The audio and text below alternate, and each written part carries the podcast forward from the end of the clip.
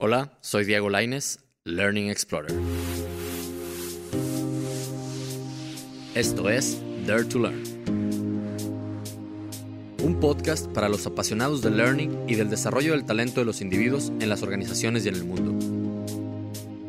Cada semana entrevisto y trato de deconstruir a otros líderes de estas áreas y exploradores del aprendizaje para conocer sus estrategias, pero sobre todo sus tácticas para hacer frente a los retos del presente y para desarrollar el talento y las organizaciones del futuro. Mi objetivo principal es inspirarte, pero sobre todo darte best practices que puedas utilizar mañana mismo para desarrollarte tú, ayudar a desarrollar a los demás y preparar a tu empresa o organización para el futuro. Bienvenido.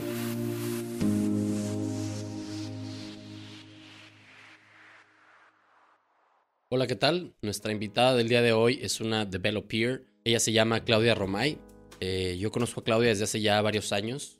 Cuando estando yo en la consultoría trabajamos en un proyecto en común. Ella se encontraba en comunicación global en Cemex y yo estaba en la, en la consultoría de, de, Learning and Development y les ayudamos en una, una campaña de comunicación corporativa en un proceso de cambio que estaba viviendo Cemex en ese entonces, ¿no? Eso ya hace, hace algunos años. Y Claudia era parte de aquel equipo de, de, comunicación corporativa de Cemex. Y desde aquel entonces yo recuerdo que me impresionó mucho su manera de ver las cosas, su entendimiento de, de cómo funcionan los procesos de cambio, pero sobre todo su energía y las ganas que, que tenía ella de, de, hacer que las cosas sucedieran. Y, y, van a verlo en la entrevista cómo, cómo eso se nota y cómo ella misma es una persona que se va abriendo brecha, ¿no? Entonces eso, eso me, lo recuerdo muy bien de aquel entonces. Pero nos perdimos un poquito la pista y hasta hace poco menos de un año yo creo que conectamos otra vez, ya que de, invitamos a Claudia a un, a un workshop que tuve el placer de diseñar y de facilitar acá en Cemex, que se apalancaba de ciertas técnicas de design thinking para encontrar mejores ideas para nuestra estrategia de diversidad e inclusión en Cemex. ¿no? Y ahí la invitamos como, precisamente como eso, valga la redundancia, como invitada. Eh, había gente de Cemex y algunos cuantos invitados de, otras organizaciones. Y bueno, menciono esto porque, porque es pertinente, porque en ese mismo workshop por diseño estaba hecho para que para darnos la oportunidad de escuchar muchas cosas de lo que están haciendo otras organizaciones o de los, lo que estamos haciendo dentro de Cemex y ahí fue que, que escuché a Claudia cómo ella está desde su trinchera cambiando o ayudando a mejorar la cultura de Heineken. Que es donde ella está ahorita. Me quedó muy claro que, que, sería una excelente invitada a nuestro podcast porque en Dare to Learn ya lo saben que estamos buscando justo esas personas que creen en los poderes de learning, talent and development como parte crítica en el éxito de las organizaciones, pero que también sean capaces de articular las tácticas de cómo todos podemos tratar de aplicar o cómo todos podemos tratar de mejorar. Y Claudia, quizás por su rol, y ahorita les voy a decir qué es, es algo que ella hace muy bien, esa articulación de esos esas tácticas y esos argumentos. Entonces, ella ahorita es Internal Communications Manager para Heineken México y mucho de lo que hablamos en, en esta entrevista tiene que ver con eso, ¿no? Con, con, los retos de ese rol y cómo los está enfrentando ella. Y, y bueno, interesantemente, para darles contexto, Claudia estudió medicina en, en la UDEM, tiene un MBA eh, en el TEC de Monterrey y varios cursos y certificaciones relacionados con, con comunicación en universidades muy reconocidas como, como Cornell y Lynn University.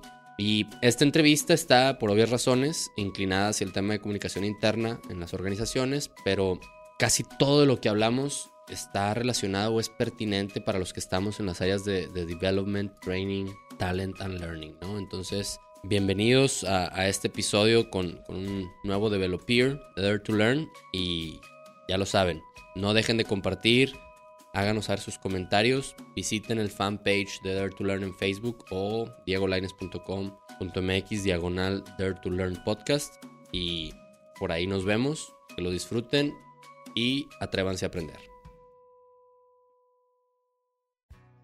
Hola amigos y colegas de Dare to Learn, bienvenidos a este episodio de su podcast. El día de hoy estamos con mi amiga y colega Claudia Romay y vamos a tener una conversación muy interesante. Gracias Claudia por estar aquí. Al contrario, Diego, encantada. Oye, Claudia, pues empezando. ¿Qué es algo acerca de comunicación organizacional o comunicación interna que es claro para ti y no siempre tan claro para otras personas? Lo importante que es. Okay. Es muy fácil para muchas empresas, sobre todo eh, en, en, un ambiente como el que estamos aquí en México, el no darle eh, el lugar o ver la importancia que puede tener de manera estratégica en su empresa un, área bien organizada de comunicación interna. Em, a veces eh, empezamos a ver los distintos roles que se juegan dentro de la empresa y, sobre todo en una empresa de bienes de consumo y decimos, no, pues marketing, no, pues finanzas, no, pues... Y, es muy fácil brincarse o no pensar o que no se te ocurra pensar en comunicación interna. Cuando tienes una estrategia muy bien planeada, cuando tienes, eh, incluyendo su planeación estratégica, financiera y demás, cuando tienes muy claro culturalmente a dónde quieres llevar a la organización, pero te falta quien te apoye a comunicarlo internamente, puedes soñar y hacer planes de aquí a las estrellas, y para que eso permea a todos los niveles de la organización es muy difícil. Entonces, eh, podemos llegar a ser incluso como la mano derecha del liderazgo de la organización para empujar hacia adelante estrategia y cultura. Y que eso realmente permea hacia abajo y empezar a abrir puentes y puertas para que también se pueda comunicar hacia arriba. Perfecto. Oye, qué interesante me gustó mucho como pues que la gente no le... Lo importante que es, empezando por ahí, ¿no? Lo crítico que es. Y, creo que ahorita vamos a profundizar más en, en el detalle fino, a hilar un poco más fino de qué es comunicación interna, cómo, cómo la utilizas. Pero me llaman la atención dos cosas de las que dijiste. Una, como lo mencionaste, creo que aquí en México, ¿no? Lo que estamos tratando de hacer en Dirt to Learn es, es, precisamente tener una conversación con, con, nuestros peers de México y América Latina, que es donde vemos a veces que, que, hay ciertos gaps que nos gustaría cerrar, más que a lo mejor en Estados Unidos, en Europa.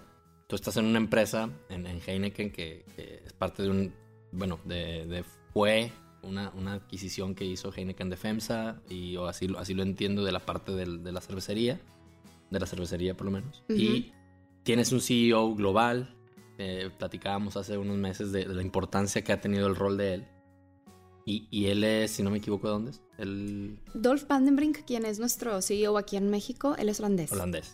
Y yo no sé si eso hace la gran diferencia, ¿no? O sea, o si hace una, buena parte de la diferencia, decir, tiene que venir alguien que no es de México a poner un, tema sobre la mesa o algunos temas sobre la mesa que aquí a veces no le damos importancia. O sea, ese fenómeno de, de, de México, en América Latina, nos falla, nos falta, no nos la creemos ¿Por qué? Por, ¿cómo, cómo, está ese gap? ¿Cuál es la, la, razón por la que existe ese gap? Versus me quiero comparar con mejores prácticas de, pues, de Estados Unidos principalmente o de algunas empresas eh, transnacionales, ¿no? casi siempre estamos looking up, literal, a, nuestro, a nuestro vecino, ¿no? Es muy interesante lo que, lo que planteas, porque efectivamente, bueno, Dolph llegó a, a la empresa en, en 2015 igual que cuando eh, entramos juntos, cuando yo entré a Heineken, eh, yo venía de Cemex, cuando yo entré a Heineken fue justo cuando, cuando llegó Dolph. Eh, y previo a él estuvo Mark Busain y antes de él Jorge Vigil. O sea, ha habido distintos liderazgos de distintas nacionalidades, pero en sí el desarrollo de la comunicación interna, sea en Heineken México o en cualquier otra empresa aquí en América Latina, es interesante ver el desarrollo que ha tenido. Mencionas Estados Unidos, hay gran eh, empuje para esta disciplina eh, o para este, esta área de la organización en Europa. Hay mucho allá, incluso de sus más fuertes em, liderazgo en, cuanto a organizaciones y congresos y demás es UK. En Londres y en Manchester hay, mucha gente que, que, lleva esto. Incluso hay muchas agencias de comunicación interna en Inglaterra. Y en Estados Unidos hay, encuentras un poquito en Atlanta, en San Francisco, pero en Inglaterra hay muchas que ya solo se dedican a la comunicación interna. Entonces es interesante ver cómo el empuje se va dando de dos lados. Por un lado, las empresas internacionales ven la importancia que tiene. Son empresas que a nivel global tienen estas áreas muy desarrolladas en otros mercados y que en México quieren desarrollarla o le empiezan a dar su lugar. Y por otro lado, los mismos profesionales de la comunicación que nos hemos adentrado en la comunicación interna, empujamos el área también hacia arriba. O sea, hemos crecido en muchas empresas, eh, muchos peers que conozco, eh, Cinépolis, eh, Cemex, en Heineken, en Aeroméxico, eh, toda la gente que traemos la bandera de la comunicación interna, estamos haciendo crecer las áreas y el seniority de las posiciones nosotros mismos. O sea, empujamos, presentamos propuestas, presentamos la necesidad que existe y empieza a ver la dirección que hay mucho que podemos aportar. Entonces nos van abriendo camino, nos van acercando a la mesa, eh, nos acercamos cada vez más a las decisiones y, a, la mesa más bien donde se están tomando las decisiones para poder eh, comunicar hacia abajo. Muy bien. Y yo creo que por eso me, interesaba tanto platicar contigo porque siento que son profesiones hermanas, el Learning and Development y, Internal Communication, que siento que es, es lo mismo. O sea, hay mucho push, tenemos que hacer mucho push porque porque en México, en América Latina todavía el pool no está, o sea, Exacto. nos encantaría que estuviera, creo que en otros lados ya está. Ahorita mencionabas Inglaterra, te digo, las coincidencias están ahí. Yo creo que el otro hub de learning and development fuerte aparte de Estados Unidos es es UK, ¿no? O sea, UK se ha desenvuelto como tal, encuentras eventos del mismo nivel, encuentras empresas que se están dedicando a esto. Y sí, yo creo que, e, es, ese cerrar ese gap yo lo veo cada vez más inminente. Creo que habemos más gente cada vez más que estamos empujando. Pero, pero bueno, nos falta y parte de lo que estamos haciendo aquí es, es ese mensaje, ¿no? Y si hay mucho empuje. O sea, yo lo veo, ya van dos años que me he acercado a un, un congreso que se está organizando en la Ciudad de México de manera anual. Este año va a ser en noviembre, el, el, segundo que me estoy enterando. Es de Latin American Conference for Internal Communication. Órale. Este, y es, es un evento ahorita chiquito, o sea, realmente nos juntan a, diferentes profesionales de comunicación interna de empresas medianas a grandes. Mm, no sé, seremos 40 gentes. O sea, no, no es. Ya. Sí. porque vamos nosotros y tantita gente de los equipos, ya existe. Por lo menos ya existe, claro. Y el año pasado me tocó presentar en esa conferencia em, el tema de dónde está parada la comunicación interna. Y es muy interesante, por ejemplo, algo que yo le presentaba al grupo era Tú abres LinkedIn, buscas un trabajo en comunicación interna, buscas jobs, internal communications, y en Estados Unidos, por ejemplo, te aparecen 650 oportunidades. O sea, mucho trabajo hay.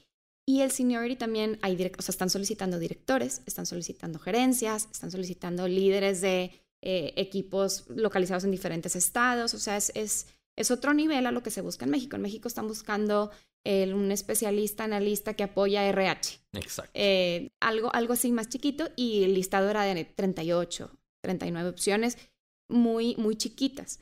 Pero lo que yo les hacía ver es, hacia allá vamos. Hace, porque este, ese search lo hice en LinkedIn el año pasado en noviembre. Les dije, hace un año que, que, estaba yo actualizando currículum y no sé qué, y ni una, ni una, cero. No existía. O sea, comunicación interna, cero. Bueno, que en LinkedIn de, hay cero, miles de, de 0 cosas. a 39 son 3.900%. Claro, y en un año pasó de 0 a 39 y pasó a que ya se está haciendo este tipo de congresos, que estamos armando un grupo de profesionistas en LinkedIn. O sea, ya, ya empieza a haber también un contacto entre nosotros y ya nos podemos abanderar de somos comunicación interna y eso es un área legítima, digamos, entre comillas, que existe y cada vez más en, en las empresas aquí en México. Bien, y para eh, beneficio a la gente que nos está escuchando para tratar de dejarlo con la mayor claridad. ¿Cuál es la diferencia?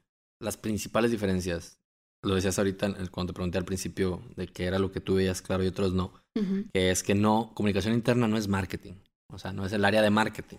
Ni es el área, ni es un apoyo RH, ¿no? O sea, Exacto. Pero principalmente, creo que con marketing es con, lo, con los principios que comparten a lo mejor muchas, este, muchas cosas, comunicación interna y marketing. ¿Cuál es la diferencia? ¿Dónde está la línea? Una, un, lo mejor que a mí me queda clara es que, bueno, marketing va a lo mejor muchas veces dirigido al consumidor final o al cliente externo y comunicación interna, como su nombre lo dice, es a toda la, la organización o quienes conforman la organización de manera interna. Pero, ¿dónde, dónde está el quiebre? ¿O, ¿O cómo te especializas en uno y dices, no, bueno, pues no le voy a tirar al otro? Yo creo que las líneas están, están muy borradas con marketing y con RH, que es lo que comentabas tú ahorita, sobre todo porque no tienen clara la organización y, y la gente de la organización qué gorra le toca a cada quien. ¿no? Okay. O sea, tiene una necesidad y con quién acudo. Y a veces te enteras de cosas que pudieran ser tuyas que llegaron a otros departamentos. Yo creo que es muy claro. O sea, tu, a tu pregunta, eh, nosotros en Heineken, por ejemplo, tenemos un departamento de marketing muy grande que está orientado precisamente al consumidor y donde constantemente tenemos campañas de muchísima pasión, muy emocionantes, muy padres. Tenemos Tecate con Stallone, tenemos Heineken eh, con la gente que se llevan a la Champions, tenemos, tenemos muchas cosas que están sucediendo hacia afuera, Indio Barrios, donde hay mucha creatividad, hay mucha participación de agencias, de creativos, de, eh, con presupuestos obviamente eh, acorde al tipo de campañas que se están haciendo. Y el papel de comunicación interna es crear ese mismo nivel de pasión y emoción y, y, engagement que se crea con los consumidores, con los empleados. Pero no solo hacia las marcas, sino también hacia la cultura de la organización, hacia la estrategia de la organización, hacia la identidad y la misma estructura de la organización. Entonces, buscando que siempre eso se dé, no rompiendo silos. O sea, que no sea, ah, bueno, yo con ventas, con mi vicepresidencia de ventas y todo con ventas, pero quién sabe que traiga logística o si este, operaciones, saque suficiente producto para todo lo que estoy vendiendo, sino que realmente exista una integración de como compañía y de equipos para que se vea que todo lo que queremos lograr en cuanto a objetivos lo tenemos que lograr juntos. Entonces, trabajamos muy de cerca con marketing cuando hablamos de marcas, pero hablamos de muchas más cosas que de marcas, muchas más. Y ahí es donde entra, eh, eh, tocamos esa línea con RH, porque RH también trae muchos temas de desarrollo, trae temas de learning, trae temas eh, obviamente de miles de cosas, ¿no? Y compensación y talento y muchas cosas. Entonces, a la par, ellos también traen mucho que comunicar. La encuesta de clima, los eventos, los cursos, este, los requisitos para ciertos procedimientos, muchas cosas. Entonces, RH en su misma naturaleza le comunica a los empleados pero comunican temas de RH. Entonces, comunicación interna en muchas empresas ha nacido de RH para que sean esas personas que tanto comunicado de RH lo pongan bonito, pongan el póster, hagan una newsletter, pero más que ser una persona eh, que edita el mensaje o que manda el mail, comunicación interna trasciende lo que le puede decir RH al empleado y lo que le puede decir marketing al empleado. Comunicación interna, además de integrar esos dos elementos, su principal función es velar porque esos dos elementos, cultura y estrategia, permen de arriba abajo y de abajo arriba. ¿Y cómo se hace eso? O sea, las tácticas, un poquito, si nos metemos un poquito a las tácticas, yo trato siempre de decirles a los invitados, decir, imagínate que acabo de entrar sin querer a manager de comunicación interna, ¿no? O director. Y tengo que implementar lo que acabas de decir. O sea, yo, yo interesantemente, yo siempre he creído que, que el tema de cultura organizacional emana del área de, de RH o de las, como le estamos llamando las áreas nuevas, ¿no? De cultural development o como sea. Pero bueno, hay una labor compartida, pero desde el punto de vista de comunicación interna o comunicación organizacional, ¿con qué se empieza? ¿Cómo empiezo, no? ¿Qué tengo que hacer? Tienes mucha razón porque incluso aquí con nosotros cultura lo trae RH. O sea, el área de cultura con el presupuesto para promover cultura y todo lo trae RH. Ok. Pero es una función integradora la que tenemos. Entonces, en el cómo gran parte de, la labor que nosotros tenemos en el equipo de comunicación interna. Es decir, el CEO, el comité ejecutivo, traza estrategia para de aquí al 2020 y con ciertos objetivos muy específicos y para el 2017 en su caso, con estas batallas críticas, con esto es lo que tenemos que lograr en las distintas áreas de la empresa, muy claro, muy específico. Entonces, ellos pueden decir, pues esta es la estrategia, tenerla súper clara y mandarle un mail a los directores y ahí les va para el año. Entonces, parte de lo que hacemos en comunicación interna es esa estrategia de el cómo. O sea, tú tienes el qué decir y eso está muy claro. Pero hay muchas maneras de decirlo para que quede claro y para que realmente sea adoptado y que la gente se emocione con eso y lo quiera llevar a cabo. Clave en toda comunicación interna es tu pirámide, o sea, tus líderes los líderes de la organización es la primera y más importante audiencia a la que atendemos. Porque nosotros, como la oficinita de comunicación interna en el corporativo, no, es difícil llegar a los repartidores que están en Cozumel, ¿no? Entonces, eh, es importante para nosotros hacernos de esa cadena de líderes proactivos que comunican y que... ¿Y cómo, cómo te los ganas? O sea, o, ¿cómo dices acercarte a ellos? ¿Qué significa en el día a día? Muchas cosas. Por ejemplo, eh, a inicio de año nosotros hacemos una, un evento, como un congreso, donde juntamos al top 300, que son los 300 ejecutivos de niveles más altos de la compañía, y hacemos un evento que también aprovechamos para distintos objetivos que traen a otras áreas, ¿no? O sea... Eh, ¿Lo organizan ustedes? Lo organizamos nosotros. Y, y, aunque el evento, el top 300, lo que, lo que busca es eh, trabajar con esos líderes para que crezcan muchísimo en engagement con la compañía, reconocerlos, ahí es donde entra mucho RH, toda la parte de reconocimientos y demás se da ahí, y para eh, eh, entregar resultados del año pasado y ver estrategia del año que, que inicia, porque se hace en enero. Okay. Entonces, y en este evento trabajamos muy de cerca con ellos para emocionarlos, para crear mucho engagement, para eh, que vuelvan a, conectarse con la compañía. Tenemos gente por toda la República, entonces se vuelven a ver, vuelven a encontrar áreas en común y ven que todos trabajamos para lo mismo, sea del área que seas o sea desde la región que seas. Entonces se crea mucho engagement con ellos y se les da también mucho accountability. O sea, esta es la estrategia, aquí queremos llegar y está en tus manos y tú la llevas. Entonces se, se trabaja mucho en los cómo, en la producción, en las fiestas, en el evento, en las presentaciones, en, en los videos que manejamos. Trabajamos muy de cerca con todos los presentadores de las distintas áreas para que sea un evento realmente engaging, que los, la gente sale on fire. O sea, realmente como las convenciones de ventas. Sí, pero aquí tenemos a los líderes de todas las áreas.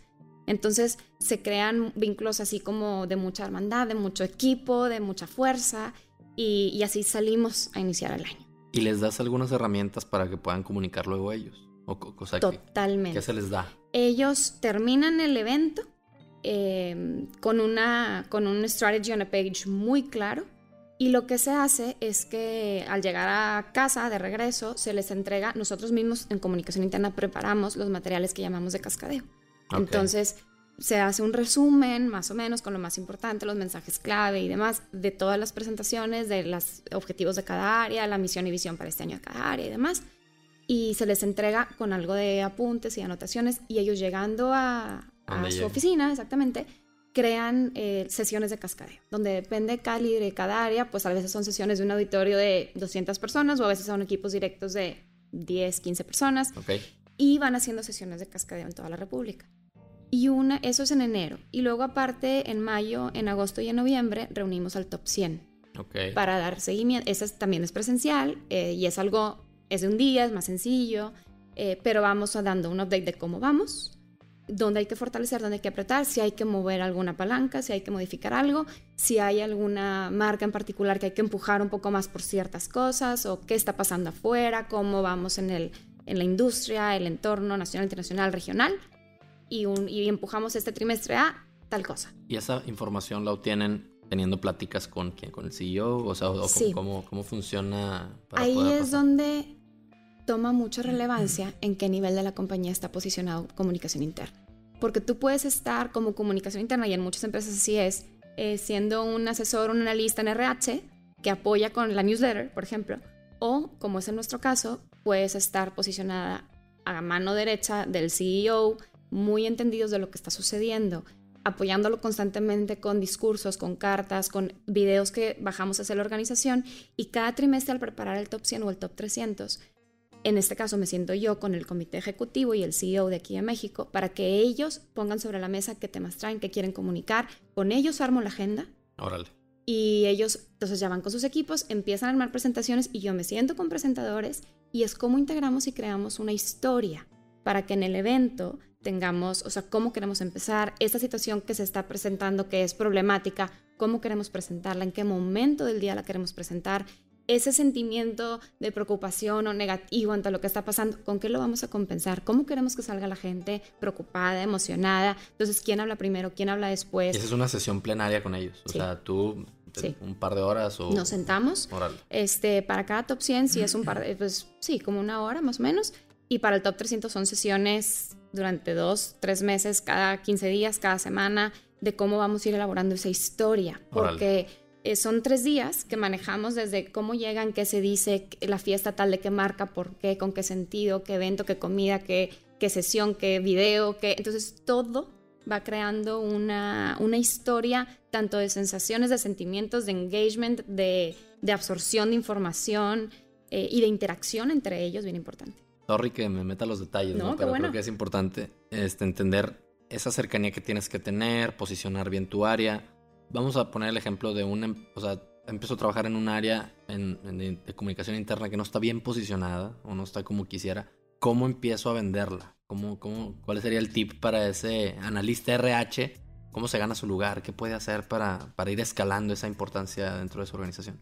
está muy relacionado lo que me preguntas con algo que me preguntaste hace ratito, en el cómo. En el cómo hablé de la parte eh, que tenemos en relación con líderes, ¿no? Que es una parte.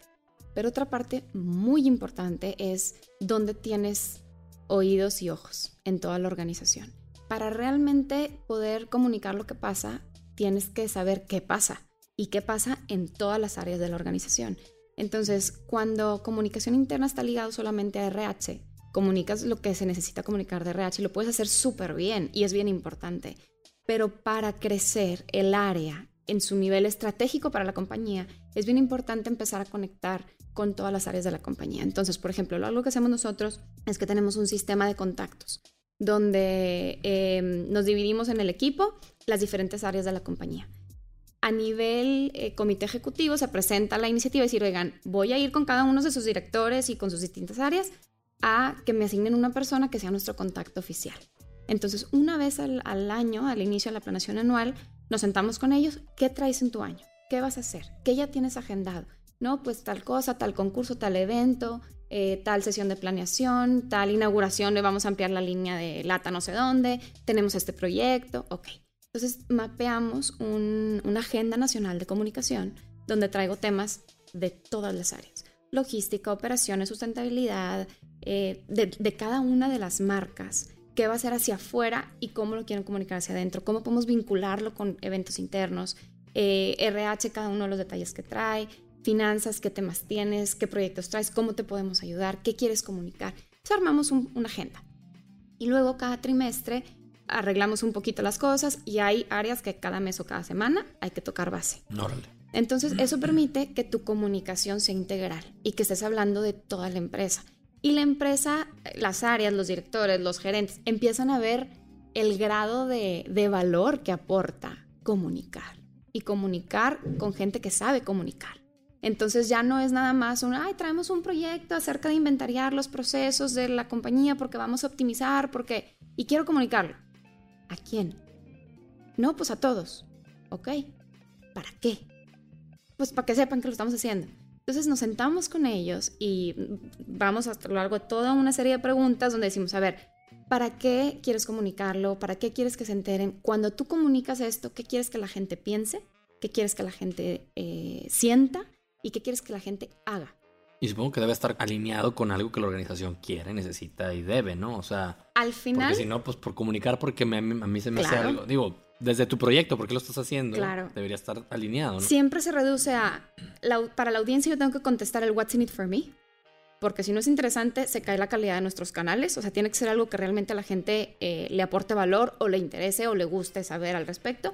Pero la última decisión editorial se toma bajo la premisa de este contenido empuja y, ayuda a comunicar estrategia o cultura, sí, va. No, no va. Buenísimo. Así de fácil. Buenísimo, buenísimo. Y muchas veces les ayudamos a ligarlo a estrategia o cultura, porque a fin de cuentas todo está ligado. Si tiene presupuestos, que está ligado. Sí, exacto. Sería como medio extraño que estuvieras haciendo algo que ni ligado a cultura ni ligado a estrategia. Pues, ¿qué estás haciendo, compadre? ¿no? Entonces, bueno, buenísimo el tip, porque creo que a los que nos estén escuchando por ahí que quieran empujar su, su, área o su tema de comunicación interna, esa agenda nacional con stakeholders creo que la puedes hacer aunque no estés todavía en la posición que quisieras. Pues ese es tu due diligence, ¿no? Tu proactividad de empezarte a acercar con los stakeholders y que ven el valor que les puedes aportar, ¿no? Entonces yo creo que si, si les haces ver cómo comunicar su iniciativa para que esté ligada a la estrategia o a la cultura, creo que es una buena manera de empezarte a vender, ¿no? Empezar a vender tu área, ¿no? Y la agenda te ayuda mucho porque entonces tú buscas tener eh, una exposición de temas equilibrada. Y vamos midiendo, porque eso sí medimos todo. Vamos midiendo en lo que va del mes, en lo que va del trimestre, en lo que va del año, cuántas veces hemos puesto como historia principal un tema de sustentabilidad. ¿Cuántas veces hemos hablado de tal marca? ¿Cuántas veces hemos hablado de la importancia que tiene la operación o proyectos de la operación? Y al ir midiendo, vamos viendo también cómo eso se liga a las batallas críticas o la estrategia de este año. Entonces, de mis ocho batallas críticas, tengo dos de las que no he hablado. Entonces, una, o, no me, en lugar de esperar a que me busquen, veo que tengo que ir a tocar puertas, oye, ¿cómo vas? ¿Qué comunico? ¿Cómo te ayudo? ¿Cuál es el llamado que tenemos a la organización? O a veces es un, ¿sabes que Este tema ahorita se está cocinando, traemos, estamos resolviendo cuestiones eh, de planeación o legales o de esto o del otro, ahorita no quiero hablar de eso. Perfecto, pero yo sé que es porque no es el momento y no porque nos esté faltando hablar de un tema. Claro, buenísimo. Y, ahorita vamos a hablar, mencionabas al principio, cuando estábamos preparándonos para empezar, el tema de los analytics, ¿no? Y si quiero que entremos un poquito más ahí para ver cómo, literal, qué software o cómo lo están haciendo para, para hacer esa medición. Pero antes me, quiero regresar un poquito a, a, ciertas preguntas que traía aquí en el, que traigo en el tintero, ¿no? Y una de ellas es, bueno, te decía que yo veo muchas similitudes entre Learning and Development y eh, Internal Communication, o como le podamos llamar en varios, en otros lados, ¿no? Comunicación organizacional o cultura.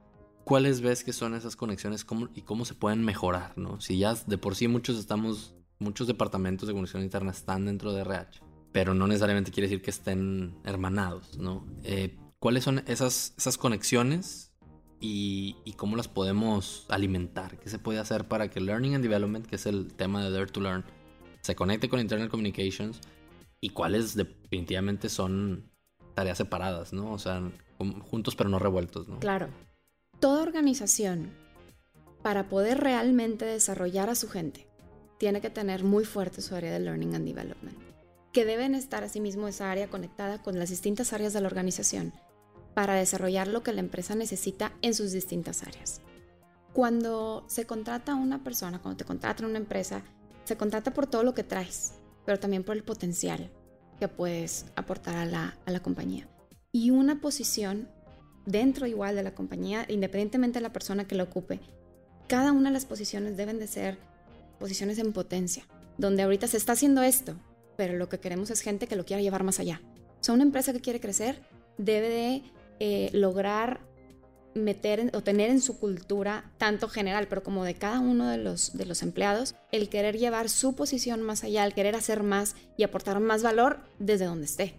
Y obviamente a veces eso hace que le quede chica su posición y brinque, o a veces creces las posiciones y creces los equipos y haces que tu empresa, que no estaba desarrollada en tal tema, se empiece a desarrollar muchísimo en un tema. Entonces, la comunicación interna y learning and development en una compañía van mucho de la mano. Eh, porque deben ambas estar ligadas muy de cerca a la estrategia. Deben estar sentadas a la mesa con la estrategia, porque es ahí donde sabemos a dónde queremos llegar como compañía y eso siempre se va a traducir en a dónde queremos llegar como área y por lo tanto como gerencia y por lo tanto cada uno de nosotros qué nos toca hacer, porque si queremos llegar a otro lugar es que donde estamos no es suficiente y tenemos que dar el paso y eso implica learning and development. Entonces es ahí, en esa, en esa planeación de cómo movernos hacia adelante, donde se parecen mucho. Porque tanto para, entre comillas, convencer a la gente de que vale la pena invertir sobre todo em, tiempo y esfuerzo en cuestiones de learning and development, es donde comunicación interna puede aportar mucho. Porque vendes la estrategia, vendes el objetivo, vendes hacia dónde queremos llegar y haces ver a la gente que es algo que se puede alcanzar y que parte de lo que te toca hacer es tener una, una, una actitud de mente muy abierta porque hay que crecer o hay que aprender de lo que hace el de al lado o hay que eh, colaborar entre equipos con los que nunca habías colaborado. Y eso siempre va a implicar un crecimiento y un aprendizaje y un desarrollo personal y profesional de cada uno de los empleados. Pero ese, ese aspecto de motivación es donde se puede conectar muy bien con Learning and Development. Una, una organización que tiene muy claros sus objetivos, dónde quiere llegar y tal, porque la, dirección lo tiene muy claro, pues lo tiene muy claro, tan es así que le dio presupuesto a Learning and Development. Y ahí están y tienen o sus cursos o sus eventos o, o, su programa y su estrategia y su equipo y, y ahí está armado. El punto es cómo hago yo que el gerente permita que su equipo asista a tal cosa o se desarrolle en tal cosa o tenga tal experiencia o me lo preste para una experiencia crítica dos meses acá. Y ahí es donde comunicación puede ayudar muchísimo. Claro, porque entonces tú vendes la, la, el, la estrategia, el objetivo y tal y les dices, y con lo que estamos haciendo hoy por hoy, no vamos a llegar.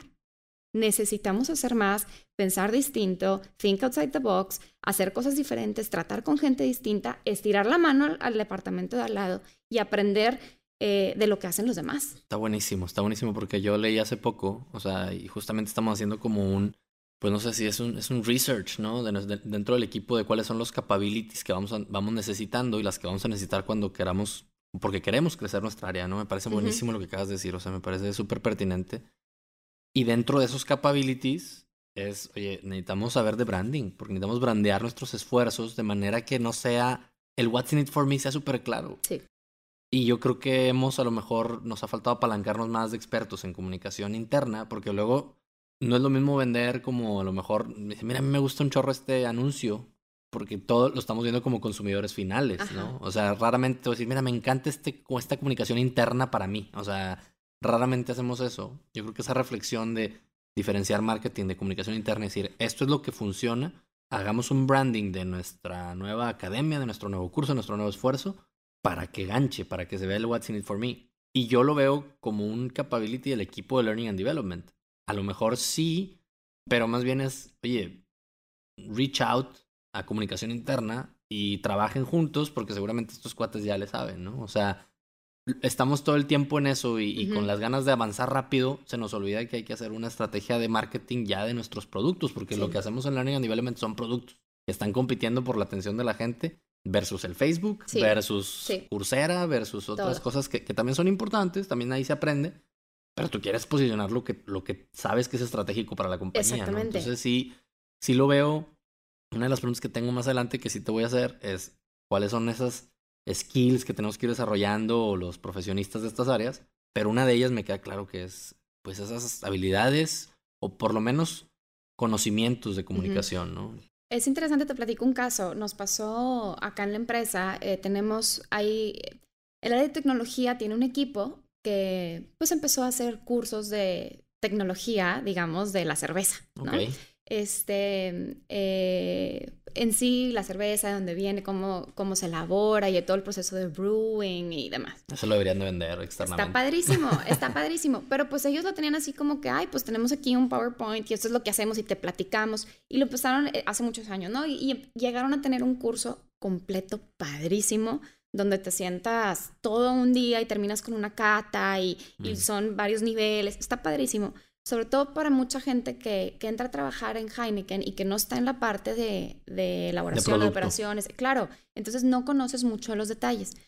Y así lo tenían. Entonces ellos organizaban su, su curso, de pronto decían, ay, pues justo ahorita tenemos tiempo y lo hacemos. Y, y siempre cuando se anunciaba, se anunciaba muy cerca de la fecha, había pocos lugares, siempre de listas de espera. Y unos de, miembros de mi equipo tomamos el curso porque pues nuevos íbamos a tomarlo y demás, yo también lo tomé. Me encantó y le decía, es que esto está padrísimo, pero yo ni siquiera sabía que existía.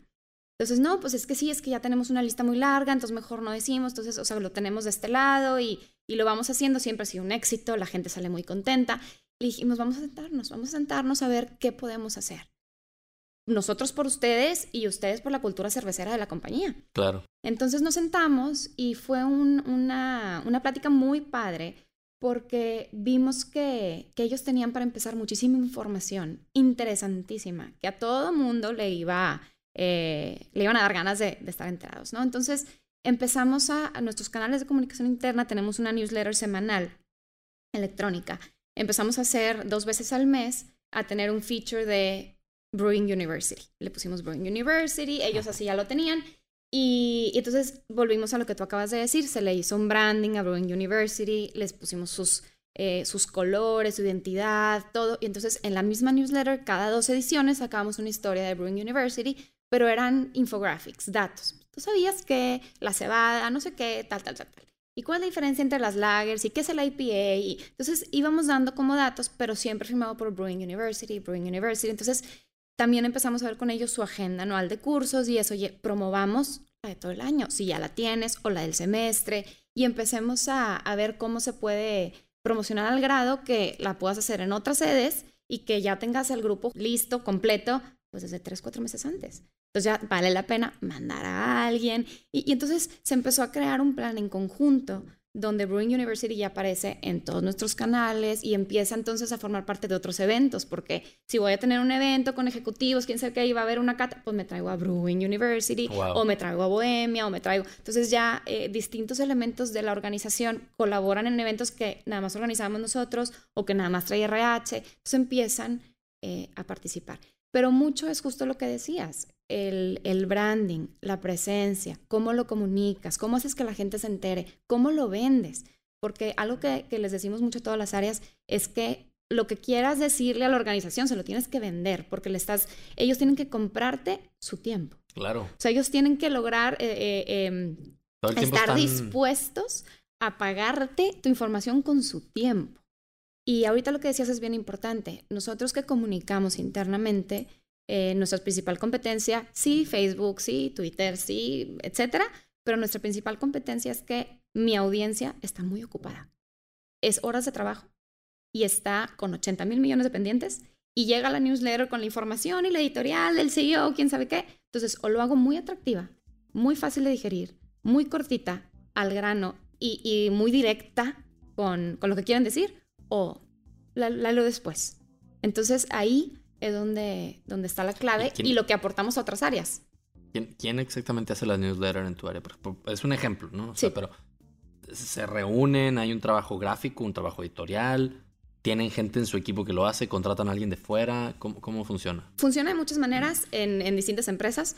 Lo que ha funcionado para nosotros es que eh, Mariana Alvarado, que es cabeza de toda la parte de newsletter, ella trae ese, eh, dirige toda, toda esa área, eh, ella trae calendario de temas, o sea, trae calendario editorial y empuja todo el tema de la newsletter. Entonces, dado que cada uno de nosotros está conectado con diferentes áreas, tenemos una reunión semanal en la ah, que cada quien trae eh, la información de, qué trae cada área, qué hay de nuevo, qué está sucediendo en la organización. Es que eso está buenísimo, es una táctica buenísima. Es muy importante. Somos cinco en el equipo, vamos a dividirnos las áreas y tú tienes la responsabilidad de contactar esa área para ver qué trae, qué quiere comunicar, ayudarles a que se conecte con la estrategia o la cultura. Y entonces hacen team back y ahí sale, no nomás para la newsletter, me imagino que salen para todo. Para todo. Esa está táctica buenísima, Raza. ¿no? Y, y sobre todo que no, no trabajamos, y eso es un cambio de mentalidad muy grande que hay que hacer en este tipo de áreas, no trabajamos a favor de que la newsletter salga.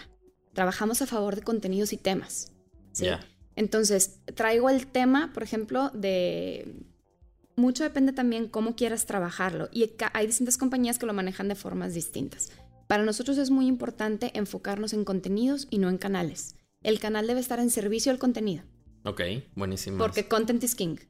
¿Sí? Lo importante es el mensaje que quieres dar. Y en base al mensaje que quieres dar y a quién se lo quieres dar y cómo se lo quieres dar, o sea, qué connotación, con qué, con qué quieres provocar en qué quieres que piensen, qué quieres que sientan y qué quieres que hagan, qué canal voy a usar. Y tiene que estar buenísimamente hecho también. Por supuesto. el canal, aunque se define al final, tiene que ser...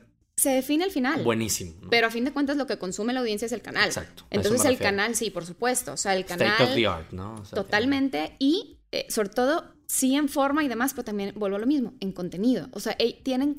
E, el digerir el, el contenido del canal tiene que ser valioso en todo momento. ¿Sí? El momento en que la audiencia dice, ay, ya rellenaron, o ay, otra nota de no sé qué, o ah, y es un balance muy precario el que juegas, porque tienes, toda, yo, lo vemos como un diagrama de Venn nosotros, o sea, está toda la información que la gente quiere saber. Ay, concierto de Justin Bieber de Tecate van a regalar boletos, quiero ser uno de los empleados que se gane el boleto. Y toda la información que la gente necesita saber. Nueva política de consumo de alcohol, ética, speak up, eh, wow. etc. Está bueno ese diagrama de Venn. Ahí lo juntas y la newsletter y todos los canales deben de tocar en esa unión de esas, de esas dos eh, áreas, porque entonces todo canal debe siempre tener los dos elementos balanceados y debes de saber jugar con el subject de tu correo, con tu historia principal, con el headline de cada una de las historias para que la gente se le antoje, para que la gente sienta, se sienta satisfecha de haber recibido la información que quería saber e informada de que recibió pues, la que tenía que saber. Y estás hablando del correo, de la que llega por mail, la, la que llega por Twitter, lo que te llega por Facebook. Exactamente. cada una tiene sus elementos, todos esos elementos que acabas de decir. Así es. Cobran una forma distinta. Nosotros tenemos dos semanas, el 12 de septiembre, ¿no? Ya tres semanas, eh, que se lanzó internamente a nivel global Workplace, que es la herramienta ah, de Facebook. Sí. Este, internamente para Heineken a nivel global. Y es un reto nuevo, muy diferente, es un canal muy distinto a la newsletter, ¿no? Eh, pero es un canal muy interesante donde es muy fácil dar feedback, comunicarte con gente de otras áreas, de otros países, de tus mismas áreas, de, otras, de otros países o regiones. Entonces ha sido muy interesante y requiere de mucha gestión de nuestra parte como equipo de comunicación interna para ir llevando las conversaciones eh, hacia donde queremos ir. Pero principalmente, vuelvo a lo que tú decías, a la calidad del canal y para que la gente realmente vea el valor y quiera tener ese engagement con el canal, para nosotros ha sido clave, al menos en Workplace estas tres semanas, la participación totalmente activa de nuestro comité ejecutivo y de nuestro CEO. Están presentes, están dando likes, están dando share, están comentando en temas de todo tipo. Entonces, pareciera pareciera disco, disco rayado, pero es, es, casi cualquier tema que he platicado con invitados y con, y con gente de otras áreas pues todo el mundo buscamos el apoyo del top management. ¿no? O sea, yo creo que el, la labor de esa proactividad que hablabas ahorita, que, que, has mencionado, de yo voy y busco al stakeholder, yo voy y busco, como lo hiciste con Brew University, Brewing University. Brewing University. O sea, creo que nuestras áreas, afortunadamente, está, están cada vez posicionándose mejor. O sea, se, están dando cuenta muchos ejecutivos de que híjole, pues si no me apalanco, o sea, si no, no apalanco a la organización a que se vuelva una, una learning organization, ¿no? O sea, o, o, no me apalanco de, de, que la experiencia del empleado sea tan buena como la del cliente, pues me voy a ir quedando fuera de la jugada. Creo que eso nos está jugando a nuestro favor, pero durante mucho tiempo y todavía tiempo por venir, somos nosotros los que tenemos que brincar, ¿no? Somos nosotros los que tenemos que ir con el ejecutivo y somos nosotros los que tenemos que buscar que el top management se interese de algo que todavía no necesariamente lo tienen en el top de su agenda, como lo que dices de Workplace, decirles, oigan, pues si quieren que esto jale, tienen que poner las pilas, o sea, tienen que ser este tuiteros, ¿no? O tienen que ser este likers o como le queramos llamar. Y, y yo sé que es el, es el sueño de todo el mundo, pero es muy fácil decir, es que el top management no lo trae en su agenda. Pues es que tú tienes que saber cómo se lo pones en su agenda. ¿no? Vuelvo a lo mismo, somos agentes de ventas. Exacto. O sea, yo vendo información, vendo mensajes, vendo emociones y vendo engagement y, y, es lo que me toca. Entonces, y, vendo la estrategia y vendo la cultura. Y mi chamba es que me la compren. Exacto. Con tiempo, con esfuerzo, con atención me la y, y con adopción. O sea, me la tienen que comprar. Y que ellos se vuelvan a, su vez embajadores, exactamente. Entonces, algo que, que, que, es importante lo que dices ahorita, es que el top management no me ayuda, es que el top management no, no apoya, es que, o al revés, es que a mí me apoya muchísimo. Volvemos siempre a la premisa inicial, está en ti. Tú creas tu posición, o sea, tú posicionas a tu área donde tú la quieras posicionar en la empresa. Porque ¿cómo, le, ¿cómo se los vendes al top management? También a ellos les vendes. O sea, ¿cómo le vendes tu área y la importancia y el valor de tu área al top management? Sea de learning and development, sea de comunicación interna, sea el área que tú quieras. Demostrándoles en blanco y negro el valor de tu área y el valor de lo que tú haces. Entonces, por eso nosotros también estamos muy clavados en analíticos. Todo lo que hacemos y todo lo que eh, le invertimos y el tiempo que le metemos, estos son los resultados. Y, y en ese círculo de la agenda de comunicación con los contactos de distintas áreas. Eh, lo hacemos la agenda nacional anual, hacemos sus tweaks trimestrales, estamos en contacto con las diferentes áreas, traemos los temas a la mesa, los temas se ponen todos sobre la mesa, armamos el calendario editorial o hacemos modificaciones según lo, nuevo que va entrando y se planea para esa semana, eh, ya más o menos se tenía, ¿no? Pero vemos si hay que mover ciertos artículos, ciertas notas, ciertos temas, ciertos correos, los canales. Pero ahí no se cierra el círculo. Tú elaboras tu información con contacto a mucha gente, sacas la información, se publica todo, y ahí es donde entra la parte de analíticos. Entonces tú dices, ok, ¿qué temas salieron? ¿Qué impacto tuvieron? ¿Cuáles fueron más exitosos? ¿Cuáles sí, cuáles no? Eh, si estos dos temas son muy parecidos, ¿por qué este tuvo más éxito que este? ¿Cuántos tienen, cuántos incluyen video, infographics? ¿Cuáles son un chorizo de texto? Eh, este tuvo más éxito en el norte, este en el sur. Nosotros nos apoyamos mucho en Google Analytics para la parte de la newsletter porque lo tenemos en un sitio que lo tenemos conectado a Google Analytics es una maravilla. También es todo un tema. Em, ¿Quién es el bueno? Y tienes que tener una persona en tu equipo que le sabe, o todos. Ahí, Learning and Development. Ahí, este, la, la que trae el gusanito toda la vida del tema soy yo. Okay. O sea, es algo que desde hace muchos años eh, me ha interesado siempre mucho porque vuelvo a lo que, con lo que empezaba esta, esta, esta respuesta. Tú necesitas demostrar que lo que estás haciendo aporta valor a la compañía. Entonces, es en ese, en ese círculo donde, para poder cerrar, presentamos analíticos y los presentamos de muchas maneras. Está el de Google Analytics de la newsletter, donde yo te puedo decir cuál es el open rate, cuánta gente está entrando, cuántos artículos ve la persona por semana, eh, en promedio, cuánto tiempo pasan en cada artículo nosotros medimos también la parte de temáticas, como te decía hace ratito. ¿Te cobra Google Analytics, por cierto? eso es gratis. Gratis. Ya, perfectísimo. nada. Ahí está, raza. Sí, no, gratis. No hay excusa. Este, y, y, ahí también medimos mucho lo que te platicaba hace ratito. ¿Qué temas estamos tocando? ¿Con qué frecuencia? De esos temas, ¿cuántas veces han sido el tema principal? ¿Cuántas veces son temas secundarios? Y tenemos un, ahí un, un termómetro, ¿no? También de temas. Analizamos en los últimos 12 meses y 6 meses cuáles han sido los temas más populares y nos utilizamos mucho eso también para empujar a la cantidad de gente que nos lee. Por ejemplo, nosotros incluimos en la, en la newsletter temas de, movimientos organizacionales. Y ese es el tema más popular que todo el mundo, si está ese, esa semana en la newsletter, le pique, quiere ver quién se movió y para dónde y quién subió de puesto. Entonces ese, ese tema siempre está al final de la newsletter. Pero está en el subject. Sí. Entonces la gente ya le dio scroll y ya se fue hasta abajo y ya vio muchas otras cosas. Bien. Por ejemplo. Pero vienen otro tipo de mediciones. Medimos, por ejemplo, en los eventos, en el top 300, en cada top 100, en cada sesiones de cascadeo. Medimos, eh, le preguntamos a la gente en las encuestas de, salida, ¿te quedó clara la estrategia? ¿Conoces bien cuál es tu papel dentro de la estrategia que tenemos para este año? ¿Confías en que podemos lograr lo que nos propusimos para este año? ¿Consideras que la cultura de la empresa eh, va a llegar a donde queremos que llegue? Y eso lo tenemos ya dos años midiéndolo cada trimestre con top 300, con top 100 y con sus cascadeados. Entonces tenemos una, un caminito recorrido de dos años de la gente confía en que podemos lograr nuestros objetivos. Desde hace dos años ahora, ¿cómo va esa confianza en, en nuestro top 100? ¿Cómo va esa confianza en nuestro top 300? ¿Y cómo va esa confianza en sus reportes? Entonces vemos también la calidad del cascadeo. Cuando preguntamos, oye, ¿entiendes la estrategia y qué te toca hacer? Y vemos qué contesta el top 300 y qué contestan sus cascadeados. Y comparamos, oye, ¿cómo estás cascadeando? ¿Cómo te ayudo a cascadear mejor? Y, y otras preguntas, ¿no? Pero al regresar con esa información, tanto con el CEO y el exco como con nuestros contactos de las diferentes áreas, es donde está el, el, el aha moment para ellos de esto me aporta valor.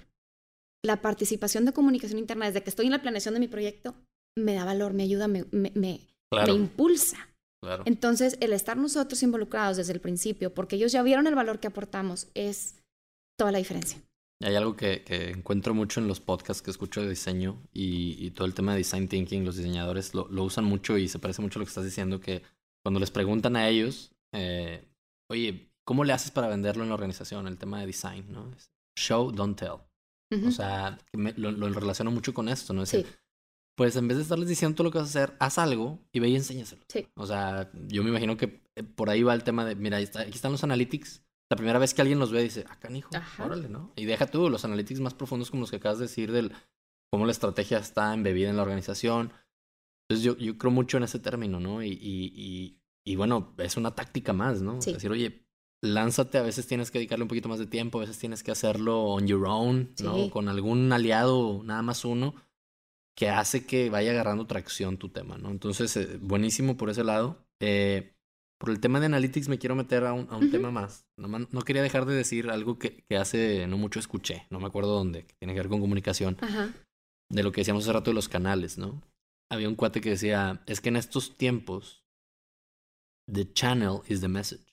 O sea, así como que también no, o sea, no, no desestimar la importancia de encontrar el canal adecuado, ¿no? A veces el, a veces el canal, si quieres mandar algo por, y lo mandas por el, el canal equivocado, pues el mensaje que mandas es que no sabes qué onda con tu chamba. ¿no? O sea, entonces, súper, me pareció muy bueno. Es decir, hay, hay momentos en los que el canal es el fondo. O sea, la forma se vuelve el fondo. Totalmente. Y eso es algo que le estamos tratando de enseñar o instruir o actualizar a nuestro comité ejecutivo.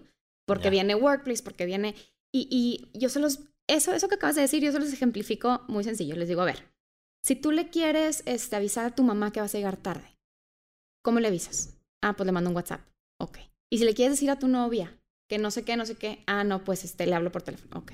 Y si quieres decirle no sé qué, ah, no, mando un tweet. Entonces, dependiendo de la audiencia y el mensaje, depende del canal. Y el canal lo determina. Hoy en día, tú te vas a, la comunicación organizacional de hace 10 años, no me fui 20 ni 25 ni Hace ocho, cinco. si no te Sí, ya sé, me vi muy... en este, algunas organizaciones, ayer. Ayer. sí, de hecho, de hecho. Y, y el canal lo determinaba el área de comunicación organizacional. En esta empresa, este es el canal. Si ustedes quieren estar enterados, tienen que leer la revista. Y that's it. Hoy en día, la audiencia determina el canal. si tú quieres llegar a los líderes, no sé qué, el canal es este. Si quieres llegar, sí. Customer centric. Totalmente. Y, y va muy relacionado a lo que tú dices. La audiencia determina el canal. Y así tenemos que pensarlo. Para muchos es o sea, eh, una amenaza, ¿no? O sea, para decir, híjole, no, no, no, pues a ver, esto es importante que lo lean. No, pues, es que tú no determinas. Yo siempre les digo, you are not your customer. O sea, siempre digo eso. Tú crees que por lo que tú crees o por tu comodidad, así es como debe hacerse. O sea, a veces el ser customer centric no es lo más barato, ni es lo más eficiente, ni es lo más fácil, pero es lo que va a hacer que llegue tu mensaje, tu curso, tu lo que sea. Y es donde hay que encontrar el proceso más eficiente para poder atender esas necesidades, porque como en nuestro caso, tenemos el sourcing de información, tenemos el análisis de contenidos y como manda el contenido, tú puedes tener un contenido base que luego adaptas para Twitter, que adaptas para la newsletter, que adaptas para una entrevista, que adaptas para un white paper y que adaptas para un infográfico. Pero primero completas tu contenido madre Exacto. y de ahí you repurpose your content. Entonces, e, e, esa ya no es quiero sacar la newsletter, sale mañana, hago un artículo y luego al día siguiente, ay, también lo quiero poner en el WordPress, entonces déjame, vuelvo a hacer. No, creas una base que luego el siguiente paso es lo reacondicionas a los canales que necesitas según buenísimo, el contenido. Buenísimo. Fíjate que parte lo del blog, vas a creer que te estoy choreando, pero antier me chuté un, un, episodio, un, artículo de un cuate que tiene un, podcast que se llama Pat Flynn, se llama el güey. Y tiene este un, un de Smart Passive Income se llama. y, y está bien padre porque él publica o sea, es así súper transparente de cuánto va ganando con su blog y miren lo que me he gastado ads y todo. Es como muy, muy padre las tácticas, claro. Y, puso un artículo antier que me hizo mucho sentido y decía justo eso, how to repurpose your content. Y yo dije, claro, es decía, por ejemplo, dice, un ebook lo puedes construir de 10 artículos que ya hiciste. O sea, ponlos juntos. Dice, y es más, dice, yo los he vendido. Dice, la gente dice, porque me preguntan, ¿por qué van a pagar por algo que está gratis en tu blog? Pues porque lo puse, lo condensé, lo puse bonito, prefieres poderlo imprimir que ver 10 links diferentes. Dije, órale, eso por ejemplo de un ebook hablaba de lo que usa de, de, su podcast, lo usa para un artículo, lo usa para un newsletter, o sea, me pareció buenísimo. Y eso que has de decir, pues fíjate, o sea, estoy conectando los puntos. Buenísima táctica, es decir, aviéntate, casi creo que la parte más complicada, casi a lo mejor muchas veces es un artículo, y de ahí saca un post, saca un Twitter, saca un. Y la clave es lo que acabas de decir, lo más complicado. Nosotros, para una campaña que se hizo a nivel internacional, eh, entrevistaron al CEO global, eh, a Jean-François Van Boxmeer, con una entrevista detallada de la, todos los aspectos culturales de quiénes somos como compañía y tal. Y era, es un video. Lo padre es que está en manera de entrevista, pregunta-respuesta. Entonces les digo al equipo, es que esto es una joya porque como son preguntas individuales, en formato pregunta-respuesta, yo podemos hacer cápsulas de un tema y podemos sacar uno por semana de aquí a seis meses. Eh, podemos hacer un mes de la seguridad, no sé qué, y en la campaña tal metemos el quote o metemos el videito o sacamos el audio o hacemos una infografía y ponemos que él puso tal quote. O sea, de esta información puedes sacar una cantidad de materiales inimaginable. Claro, buenísimo el repurpose your, your, your, content. Buenísimo. Oye, y regresándome al tema de analytics. Sí. Eh, se conecta con dos preguntas que te quiero hacer. Una que tiene que ver con la tecnología. O sea, ¿qué más estabas viendo ahí en términos de tecnología o de innovaciones que están sucediendo en el área? Pero antes de eso, ya me lo mencionaste un poquito. Pero eh, para nosotros siempre el, santo grial de Learning and Development es el, famoso Return on Investment. ¿no? O sea, cada vez más leo artículos y me emociona ver que el tema de Analytics nos va a ayudar a, a lo que siempre hemos querido, decir, cómo conectar con el bottom line, cómo decir mira, mi esfuerzo de learning aquí está casi en pesos y centavos, cómo está redituando, porque hasta ahorita eso es tan difícil que tendrías que hacer casi creo que grupos de control y yo siempre les he dicho, pues es que no estamos en Harvard para ver. A los 10 que sí les vamos a dar el curso, a los 10 que no, y, o sea, es un seguimiento muy difícil, pero los analytics te empiezan a permitir eso, te empiezan a llevar a un, a un nivel de detalle donde dices, este cuate después de tomar el curso y de su sesión de coaching, sus ventas aumentaron tanto. y, podrías hacer correlaciones, aunque no sean causalidades, pero sí puedes medio intuir que, oye, pues a lo mejor ahí hay una causalidad de esa correlación. En comunicación, en temas de, de, lo que decías ahorita, del, del, cuánta gente visita, cuánta gente ve, me queda claro que simplemente con el, el aha moment de decir, órale, se está cascadeando bien, la gente entiende lo que quise decir, ya es un check, pero a veces no es el KPI típico de ventas, típico de finanzas, que te permite ver el, el numerito, ¿no? ¿Hay algo que ya se esté haciendo ahí que o otros KPIs a los que son o aspiracionales o que ya estén haciendo? La clave para tener ese tipo de insights em, en comunicación interna, que siempre va a ser muy diferente a Merca, que siempre va a ser muy diferente a la externa, que siempre es importante partir de que, de que es muy diferente las mediciones que puedes hacer. Que inclusive, perdón que te interrumpa, pero en Merca yo sigo escuchando y lo he escuchado hace mucho, el típico, nadie sabe si el anuncio funcionó. O sea, nadie sabe si el comercial funcionó. Últimamente no sabes. Tipo Mad Men, ¿no? Decir, pues le apuestas, ¿no? O sea, pero realmente de ahí, mira, esa persona fue y compró. Exacto, no sabes. Pero bueno. No sabes. Como que... A lo que voy es que en comunicación interna, algo que es, te iba a decir muy valioso, la verdad es que es invaluable, em, son las tendencias. Y eso es bien importante. Cuando tú en tus analíticos te sientas a pensar, ¿qué voy a, qué voy a medir? Y estas son conversaciones a las que con el equipo le hemos invertido eh, cada vez que replanteamos alguna parte de estrategia, además, eh, un día completo. O nos salimos de la oficina y nos sentamos a ver, ¿qué queremos medir? Y es muy importante que lo que decidas medir sea algo que la información que te proporcione sea información accionable. Volvemos al Google Analytics. Tú tienes Google Analytics, la verdad es que podrías hacer un doctorado en Google Analytics si no acabas de ver todo lo que puedes sacar de información. Y para nosotros desde un principio fue muy importante encontrar los cinco KPIs, cuatro, tres, inicialmente dijimos tres, terminó siendo cuatro, eh, KPIs que si los sacábamos y lo veíamos mes a mes a lo largo del tiempo, yo pudiera con esa información tomar una decisión y hacer algo al respecto. Hay mucha información muy interesante que es nice to know, o sea, qué padre que este, la gente pasa tantos segundos, no sé, no sé, hay miles de cosas que te da Google Analytics, ¿no? O, por ejemplo, em, dónde está geográficamente ubicada la persona o dónde está... ¿Con cuáles se quedaron?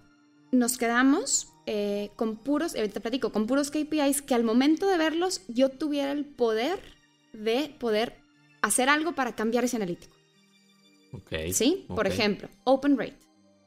¿Cuánta gente abre el correo? Es una cosa que medimos.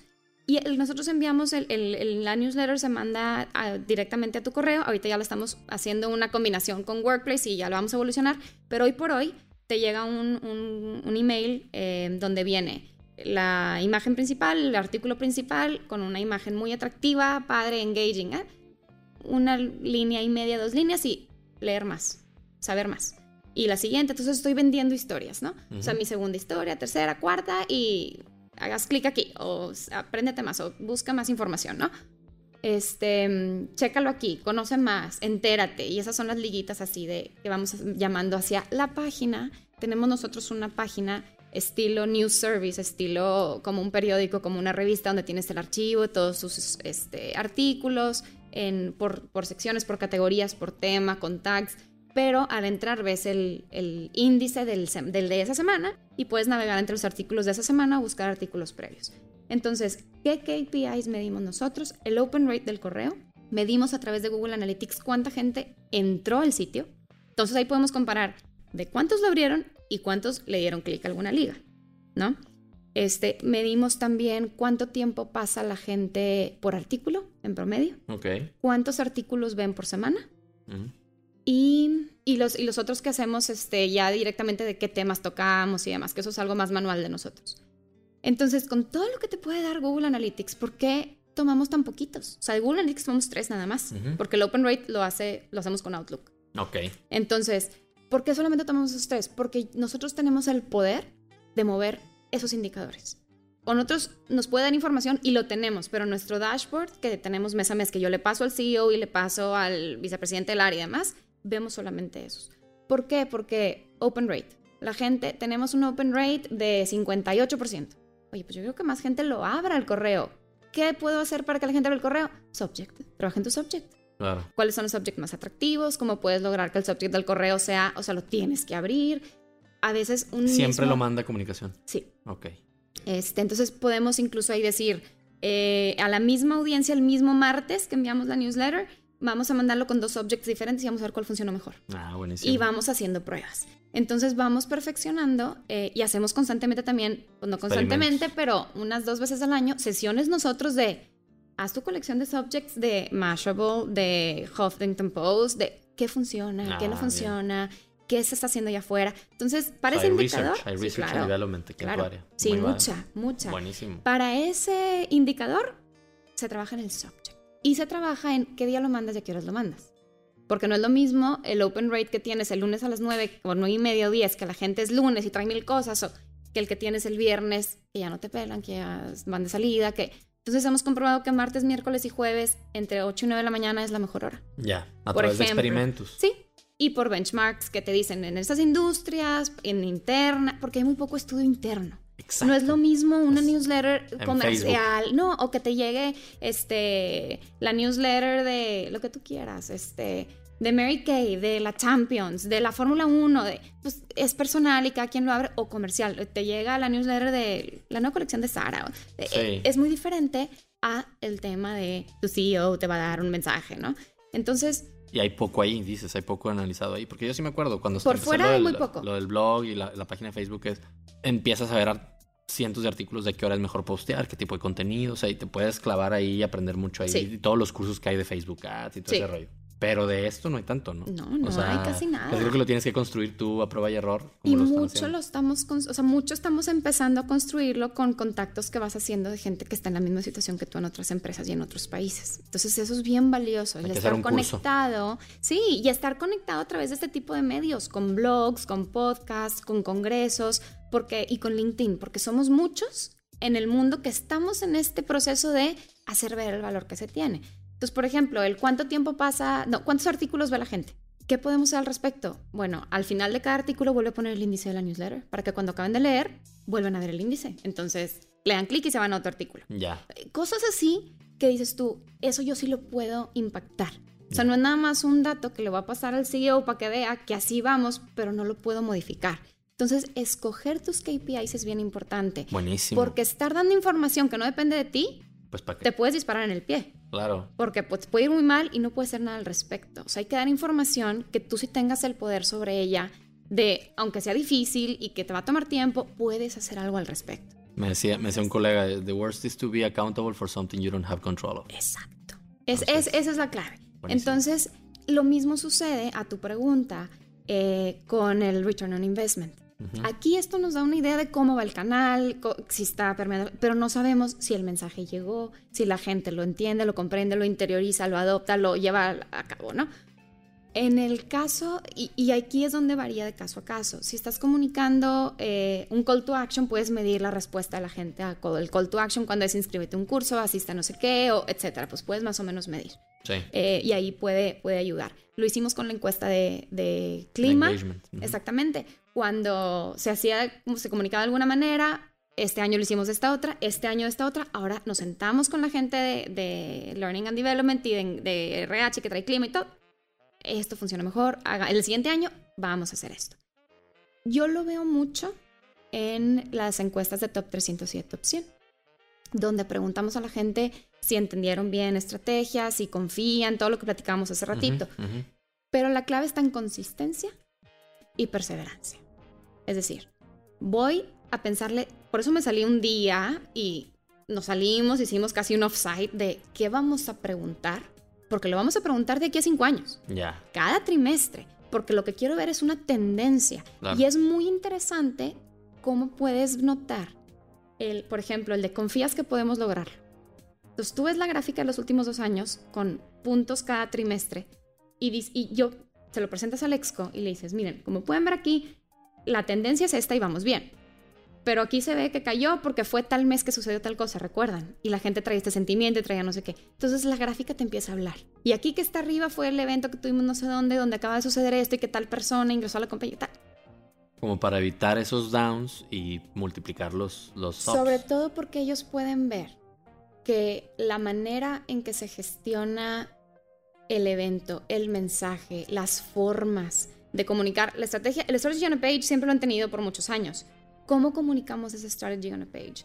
Al cambiar el top 300 de ser un evento solo de engagement a convertirlo en un evento donde content is king y la estrategia es lo importante y todo va ligado a eso y creamos una storyline que a lo largo de todas las actividades te lleva a la estrategia, te y donde estás repite y repite y, y buscando y con juegos y con evento y con... ¿Ves como a lo largo del tiempo ese tuvo mejor impacto y le puedes sumar encima, que no depende de ti solamente, los resultados de la compañía. Entonces, aunque los resultados de la compañía en ventas, en muchos, en muchos temas, todos los partes de objetivos, pues depende del área de ventas y depende de todas las demás áreas, el haber coordinado la estrategia comunicado, haberla comunicado de esta manera y tal, aportó de alguna manera a que este año nos fuera mejor. Ok. No lo puedes demostrar, pero vuelvo a lo mismo, con tendencias y preguntando siempre lo mismo, puedes empezar a identificar el aquí cambiamos esto, ¿se acuerdan? Aquí hicimos este evento diferente, aquí empezamos a trabajar todos juntos y ya empezamos aquí, nos enfocamos todo este año en romper silos. ¿Ven la diferencia? Y ellos, y entonces siempre lo presentas junto con lo que se hizo para lograr eso. Entonces, aquí se hizo una campaña de Challenger Culture, aquí se hizo esto, aquí se hizo el otro. Entonces, un ROI per se en comunicación interna es un return on investment. Es muy complicado, como tú lo acabas de decir, no es imposible, pero se puede hacer puntualmente con ciertos comunicados, con ciertos mensajes, con cierto canal, digámoslo así, y cierta audiencia y muy estudiado. pero en general demostrar el valor es posible si tienes esa, esa medición a lo largo del tiempo. Ya, buenísimo, buenísimo eso, o sea, lo, que acabas de mencionar, de poder ver la tendencia, poder empezar a hacer comparativos. Me gusta lo que dices de las pruebas AB, de, los headlines con unos, headlines con otros. Este, y, sobre todo me gusta también lo que dices hace rato de estar en comunicación con la gente que anda en este mismo tema. Porque ahí con, con el, seguramente el research que hacen ustedes, les pasa como me pasa a mí, nos pasa a nosotros en el área, decir, oye, esta compañía, este, resulta que al, o, o este estudio dice que al 13% más de engagement este, impactó en igual proporción a los resultados de la compañía.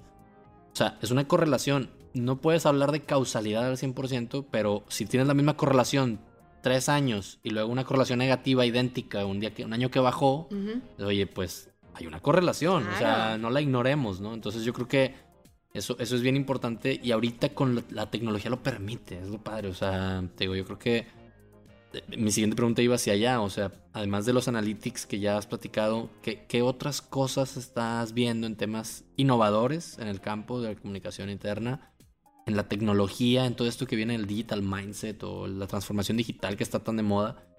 ¿Cómo va a impactar eso a, la comunicación, a la cultura organizacional, al, tema de, pues, de learning and development, de estas áreas que vemos muy afines, ¿no? ¿Tú cómo ves qué ¿Qué ves en el futuro cercano? ¿no? Ya, ya, ya yo creo que es muy atrevido hablar del futuro lejano. No, sí, definitivamente. Esto cambia cada cinco minutos. Entonces, en el futuro cercano, en los próximos tres, cinco años, ¿qué, qué, qué, qué está pasando en estas, en estas áreas a nivel impacto tecnológico e innovación?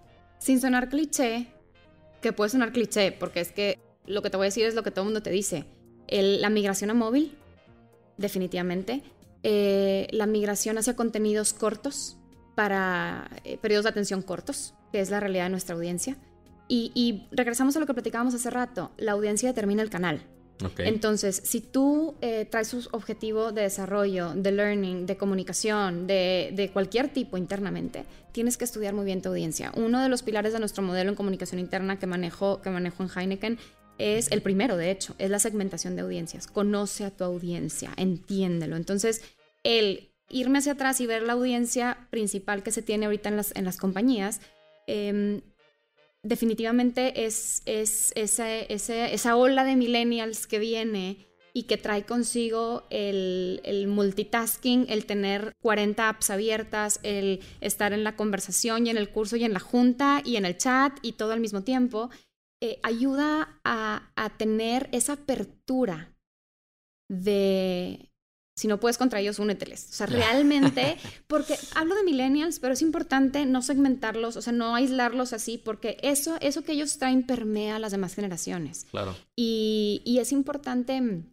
tomar esto en cuenta en el diseño de cualquier material, de cualquier curso, eh, no nada más del curso, también de cómo lo vendes. Porque esas pruebas AB, por ejemplo, las puedes hacer incluso hasta juega con el mismo curso y pone un título diferente y ven solo a diferentes áreas o, a la misma área de distintas regiones y ve la respuesta. Este lo presencial y está en línea el mismo. El mismito. Y o dale opción a la gente. O sea, el, poder, todo se reduce a, o sea, hoy en día lo que tiene éxito es yo lo hago cuando puedo, cuando quiero, como quiero. ¿No?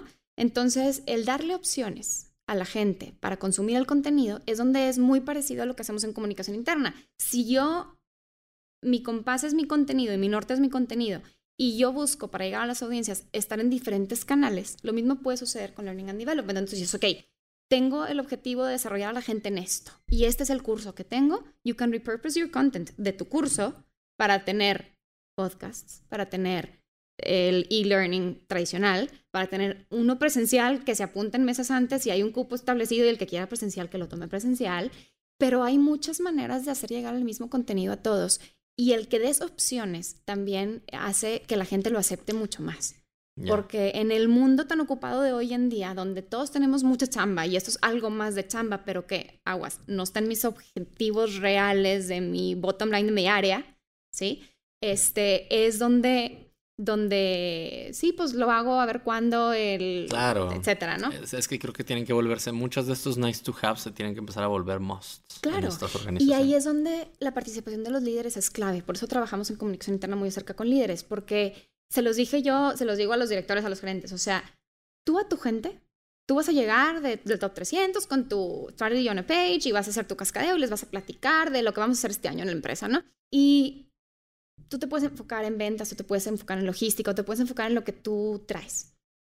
Pero el hecho de que su jefe diga, ¿sí? O sea, escuchar de los labios de su jefe que la sustentabilidad es importante, cambia por completo la percepción que tiene tu equipo de la sustentabilidad en la empresa.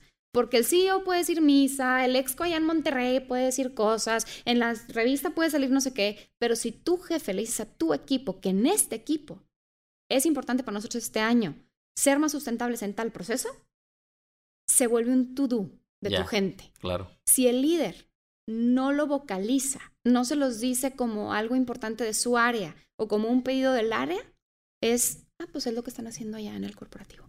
Como se vuelve una batalla individual. Si a ti te interesa sustentabilidad y a tu jefe no, pues es remar contracorriente. O y sea, vuelvo... sí lo puedes hacer, pero pues te vuelves un, un, Pues lo haces en tu tiempo libre porque hay otras cosas que hacer. Exacto. Y, y lo mismo sucede con los cursos. No es lo mismo que llegue un mail o que pongan un póster que diga que para el 29 de octubre tienes que hacer tal curso. Claro. A que tu jefe, tu jefe les diga, este curso es importante, yo tomé algo similar hace unos años y me ayudó mucho en mi carrera, creo que es importante que ustedes se desarrollen en esto y les encargo que lo tomen, dice ahí 29 de octubre, pero tenemos reunión no sé qué tal fecha y me encantaría que lo tomen antes para discutir el tema ahí. ¿Le tomo cuánto? ¿Un minuto decirlo? Menos, 30 segundos. En la junta le va a dar, no sé, 5 minutos. Va a ser interesante en esa junta ver cómo lo adoptó cada quien. Claro. Para él le sirve como líder le invirtió 10 minutos de la junta y 30 segundos diciéndole a la gente. Claro, buenísimo. Pero hasta, para, la para gente ver el, la perspectiva. el push que el, el, pool que tienes como líder también, o sea, hasta es un feedback ¿Para ti? buenísimo, claro. Entonces, bueno, hablando de eso, más bien en, en, el futuro cercano lo que vemos es cada vez más adoptándonos a lo que las generaciones nuevas traigan, ¿no? O y, sea, y, al multicanal. Al o multicanal. sea, no okay. puede, a eso, a eso iba, porque no puedes ofrecer una sola forma de hacer las cosas. Hoy en día y futuro cercano ayer, hoy en día, sí. este, ya eso no funciona. Y, y, es bien difícil enfrentarte a eso como organización, sobre todo organizaciones que tienen muchos años, porque sí, pues, te, te saca si la organización lo manda, lo tienes que hacer, eres un empleado y tienes que. Exacto. Y la realidad es que no es así. No es así Those y no es así porque they are gone. No es porque sean insubordinados o porque porque la cultura es otra y no en tu organización, en el mundo. Claro. Y sí, eso es lo que viene, eso es lo que está y eso es lo que hay que, que, entender. Por eso la variedad de canales, por eso la audiencia determina el canal y por eso hay que ofrecer opciones en tiempo, en momentos, en, en espacios, en canales. Sí, me imagino la frustración de muchos ejecutivos de muchos años de decir, a ver, ya les dije que esto es prioridad. Sí, pero ¿cómo lo dijiste o cómo lo estamos diciendo? O sea, e ese command and control cada vez está funcionando menos. ¿no? Y esa tendencia en la que cada vez trabajamos más con otras áreas y rompemos hilos y creamos colaboración, que eso está sucediendo en todas las empresas a distintas medidas. Pero sobre todo aquí en México, donde tenemos una tradición en las empresas muy paternalista y muy vertical. Y, entonces, empresas grandes donde eso ya se está rompiendo, porque las chiquitas nacen ya con todo eso roto claro, y es padrísimo. Claro. Pero las empresas grandes que están empezando a romper eso, es, es eh, aún más marcada esa diferencia, porque tradicionalmente se hacía tal cosa, todo el mundo lo hacía tal, pero como ahora estás colaborando, o sea, en las empresas hoy en día, en las que se está buscando romper silos y colaborar y demás, la gente cada vez trabaja más con el de al lado y con el área. Entonces, tienes tu jefe, pero estás en otros 30 proyectos que no necesariamente dependen de tu jefe, Exacto. pero sí te tocan. Entonces ahí... O te interesan. Claro, y, y, te están desarrollando y te están... Entonces es, es ahí, en ese contexto, donde te piden una cosa que no cabe en, en tus pendientes o en tus prioridades, al menos para ti, y, y el jefe es donde no, justo puede decir lo que tú dices, es que esto es prioridad. Pues, pues sí, pero para estos 7, 8 proyectos las prioridades también son aquellas. Entonces tenemos que aprender a jugar con esas múltiples facetas que está jugando el empleado en tu área y en las demás. eh, Porque ya no todo es, ya tu mundo no es tu jefe, tu mundo es, es grandes partes de la empresa dentro y fuera de ellas. Claro. Y, y sí, es un balance bien interesante porque seguramente, lo, como dices, o sea, tu jefe tiene una gran influencia en lo que va a ser importante para ti, para tu área, pero hay otras tantas cosas que, que la organización te comunica como cultura, ¿no? Uh -huh. y, y por eso todo el tema de, o sea. Culture eat strategy for dinner, ¿no? for, for uh -huh. breakfast, ¿no? O sea, si la cultura no está bien enraizada, si no tienes esa claridad de hacia dónde va, y deja tú ahorita, mucha gente si no comulga con esa cultura se va. O sea, y eso, y eso también tenemos que aprender, ¿no? A let go. O sea, bueno, no, no, hacíamos buen fit, no pasa nada, ¿no? Entonces, este, te, agradezco esa, esa, atrevernos a proyectar lo que viene, ¿no? O sea, sin atrevernos tanto porque es bien difícil, es bien difícil querer anticipar lo que viene, lo que sí yo me imagino mucho más cosas como lo que está pasando con, con ustedes, con Workplace, con todo el tema que escuchamos de vías de comunicación como Slack, o sea, WhatsApp. O sea, ya, ya, te estás comunicando por todos lados y lo que viene, porque deja tú los millennials, los que siguen, ahí sí no sé si va a ser mm, este, telepatía o, qué, va a seguir con ellos, ¿no? Pero bueno, ya, ya lo iremos viendo con nuestros hijos. Y, oye, claro, pues bueno, hablábamos ahorita de lo que viene y de lo difícil que es a veces anticiparse. Pero una pregunta más que te tengo ahí para reflexionar del futuro es, ¿qué habilidades ves tú que van a ser críticas para el talento en el futuro? Yo sé que no estamos, no, somos necesariamente los, los encargados del área de talento en nuestras organizaciones, pero, pero vemos, ¿no? Vemos este, hacia dónde se dirige. Si quieres, podemos empezar por el talento y comunicación interna. O sea, qué tipo de, hablamos de capabilities, de skills, como los queramos llamar, estarías buscando o crees que van a necesitarse en el área de comunicación y slash learning and development y podemos ver, si quieres de ahí vemos si podemos hablar de el talento en general que va a necesitar, ¿no? Yo lo veo en el área específica de comunicación interna, yo creo que se puede traducir a todas las áreas. Okay. Una necesidad muy grande de adaptabilidad y sed de aprender. Órale. Porque en lo que nos toca hacer a nosotros se requieren muchos skills técnicos, programación para la newsletter y toda la parte de eh, comprensión profunda de implicaciones de estadística y los analíticos y un poquito todo de eso.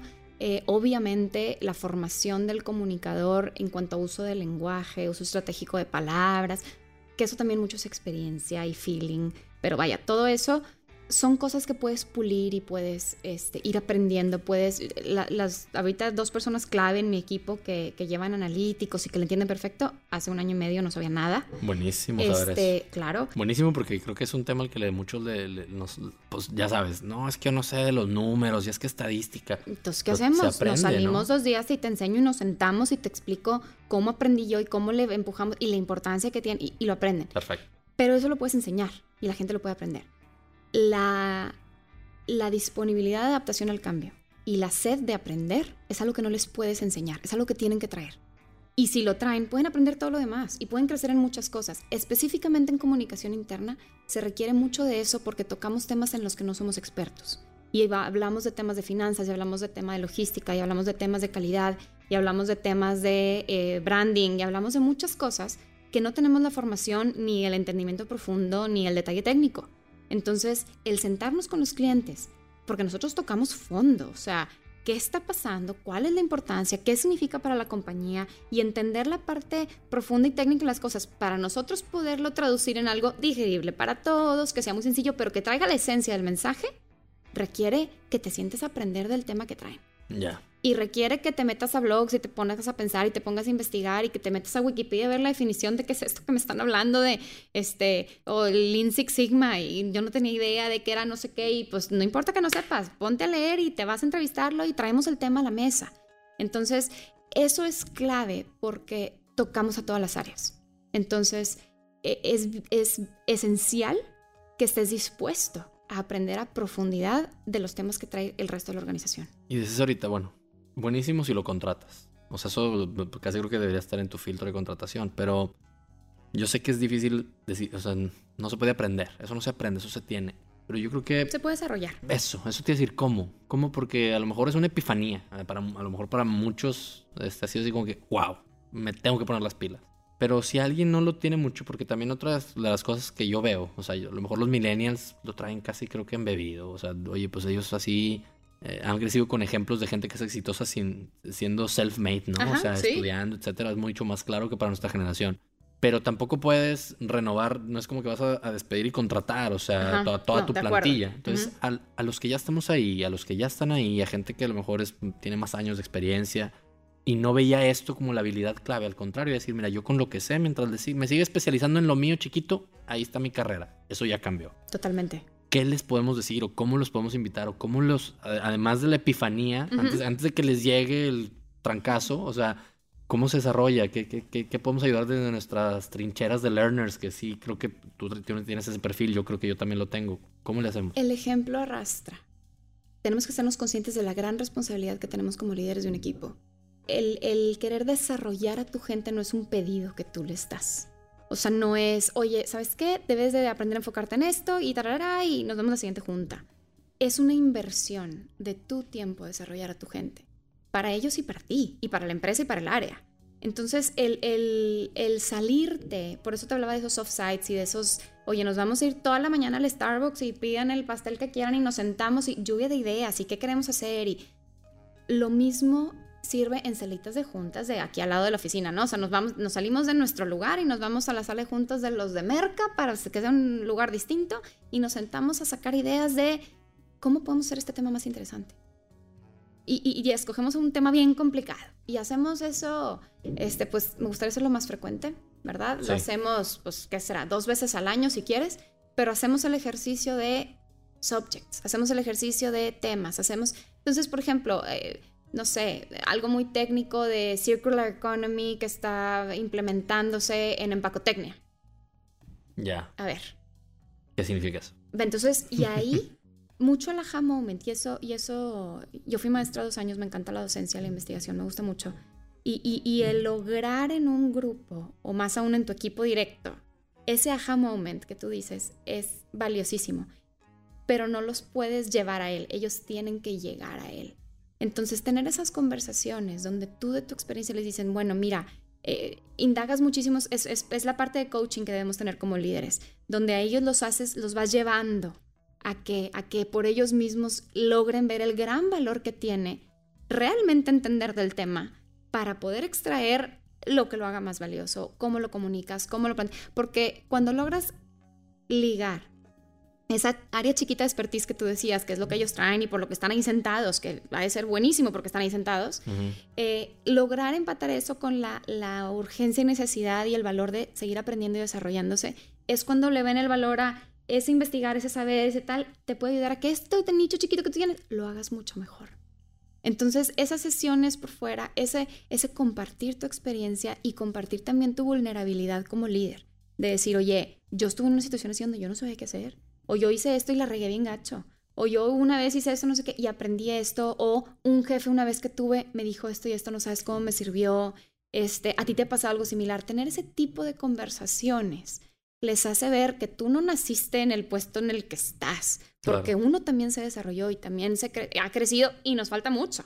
Entonces, el, el, el irles como líder, hacerles ver que para crecer, para desarrollarse, para hace mucha falta el querer, el tener la disposición y que, sobre todo, el que sí hace la diferencia implica inversión de tiempo de tu parte, acercarte mucho a tu equipo y abrirte. O sea, el, cambiar de ser de un jefe a un líder es lo que te permite eh, tener ese acercamiento y hacerles ver que se tiene mucho valor en eso. Más que imponer, hay que arrastrar con el ejemplo.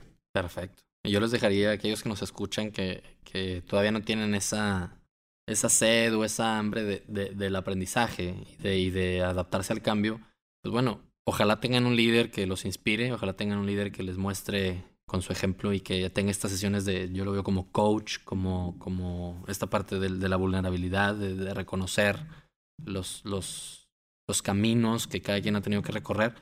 Si no lo tienen, tomen este podcast como ejemplo. Yo creo que los que estamos aquí lo, lo reconocemos como tal, o sea, a lo mejor no, sé si fue epifanía o no, no me acuerdo. A lo mejor sí, pero eh, yo que llevo ya nueve años en el tema de learning and development, o de training y de, y de esta parte de, de, aprender a aprender, yo no lo sabía cuando empecé. Entonces, este, yo creo que los libros es una gran manera. Ahorita que decías todo esto, dije, híjole, pues si alguien está escuchando este podcast, ya es una manera de, decir, oye, aquí hay un ejemplo. ¿sí? Por supuesto. O sea, si tu jefe no es tu ejemplo, pues vuélvete tú el tuyo, ¿no? Entonces, me gusta, me gusta el tema de la disponibilidad para aprender y adaptarse al cambio. Entonces son dos cosas que yo creo que como tú dices, no importa en qué profesión estés, debes de tenerlas porque si no seguramente te va pues te va a tener que esperar a que te llegue la epifanía si no y a veces es una es un hueso duro de roer o un trago amargo, ¿no? Sí. Muy bien.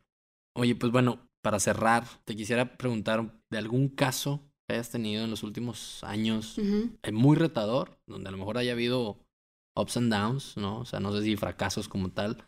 ¿Qué has aprendido del tema de utilizar el, el failure como, como aprendizaje?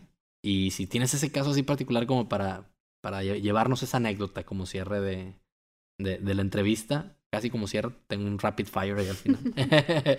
Pero no sé si, si nos puedas compartir un caso de que te, que te acuerdes, ¿no? O sea, un caso retador, algo que haya sido muy mar que te haya marcado mucho en los últimos años. El último año y medio, o dos años, yo creo que año y medio, que estuve en Cemex.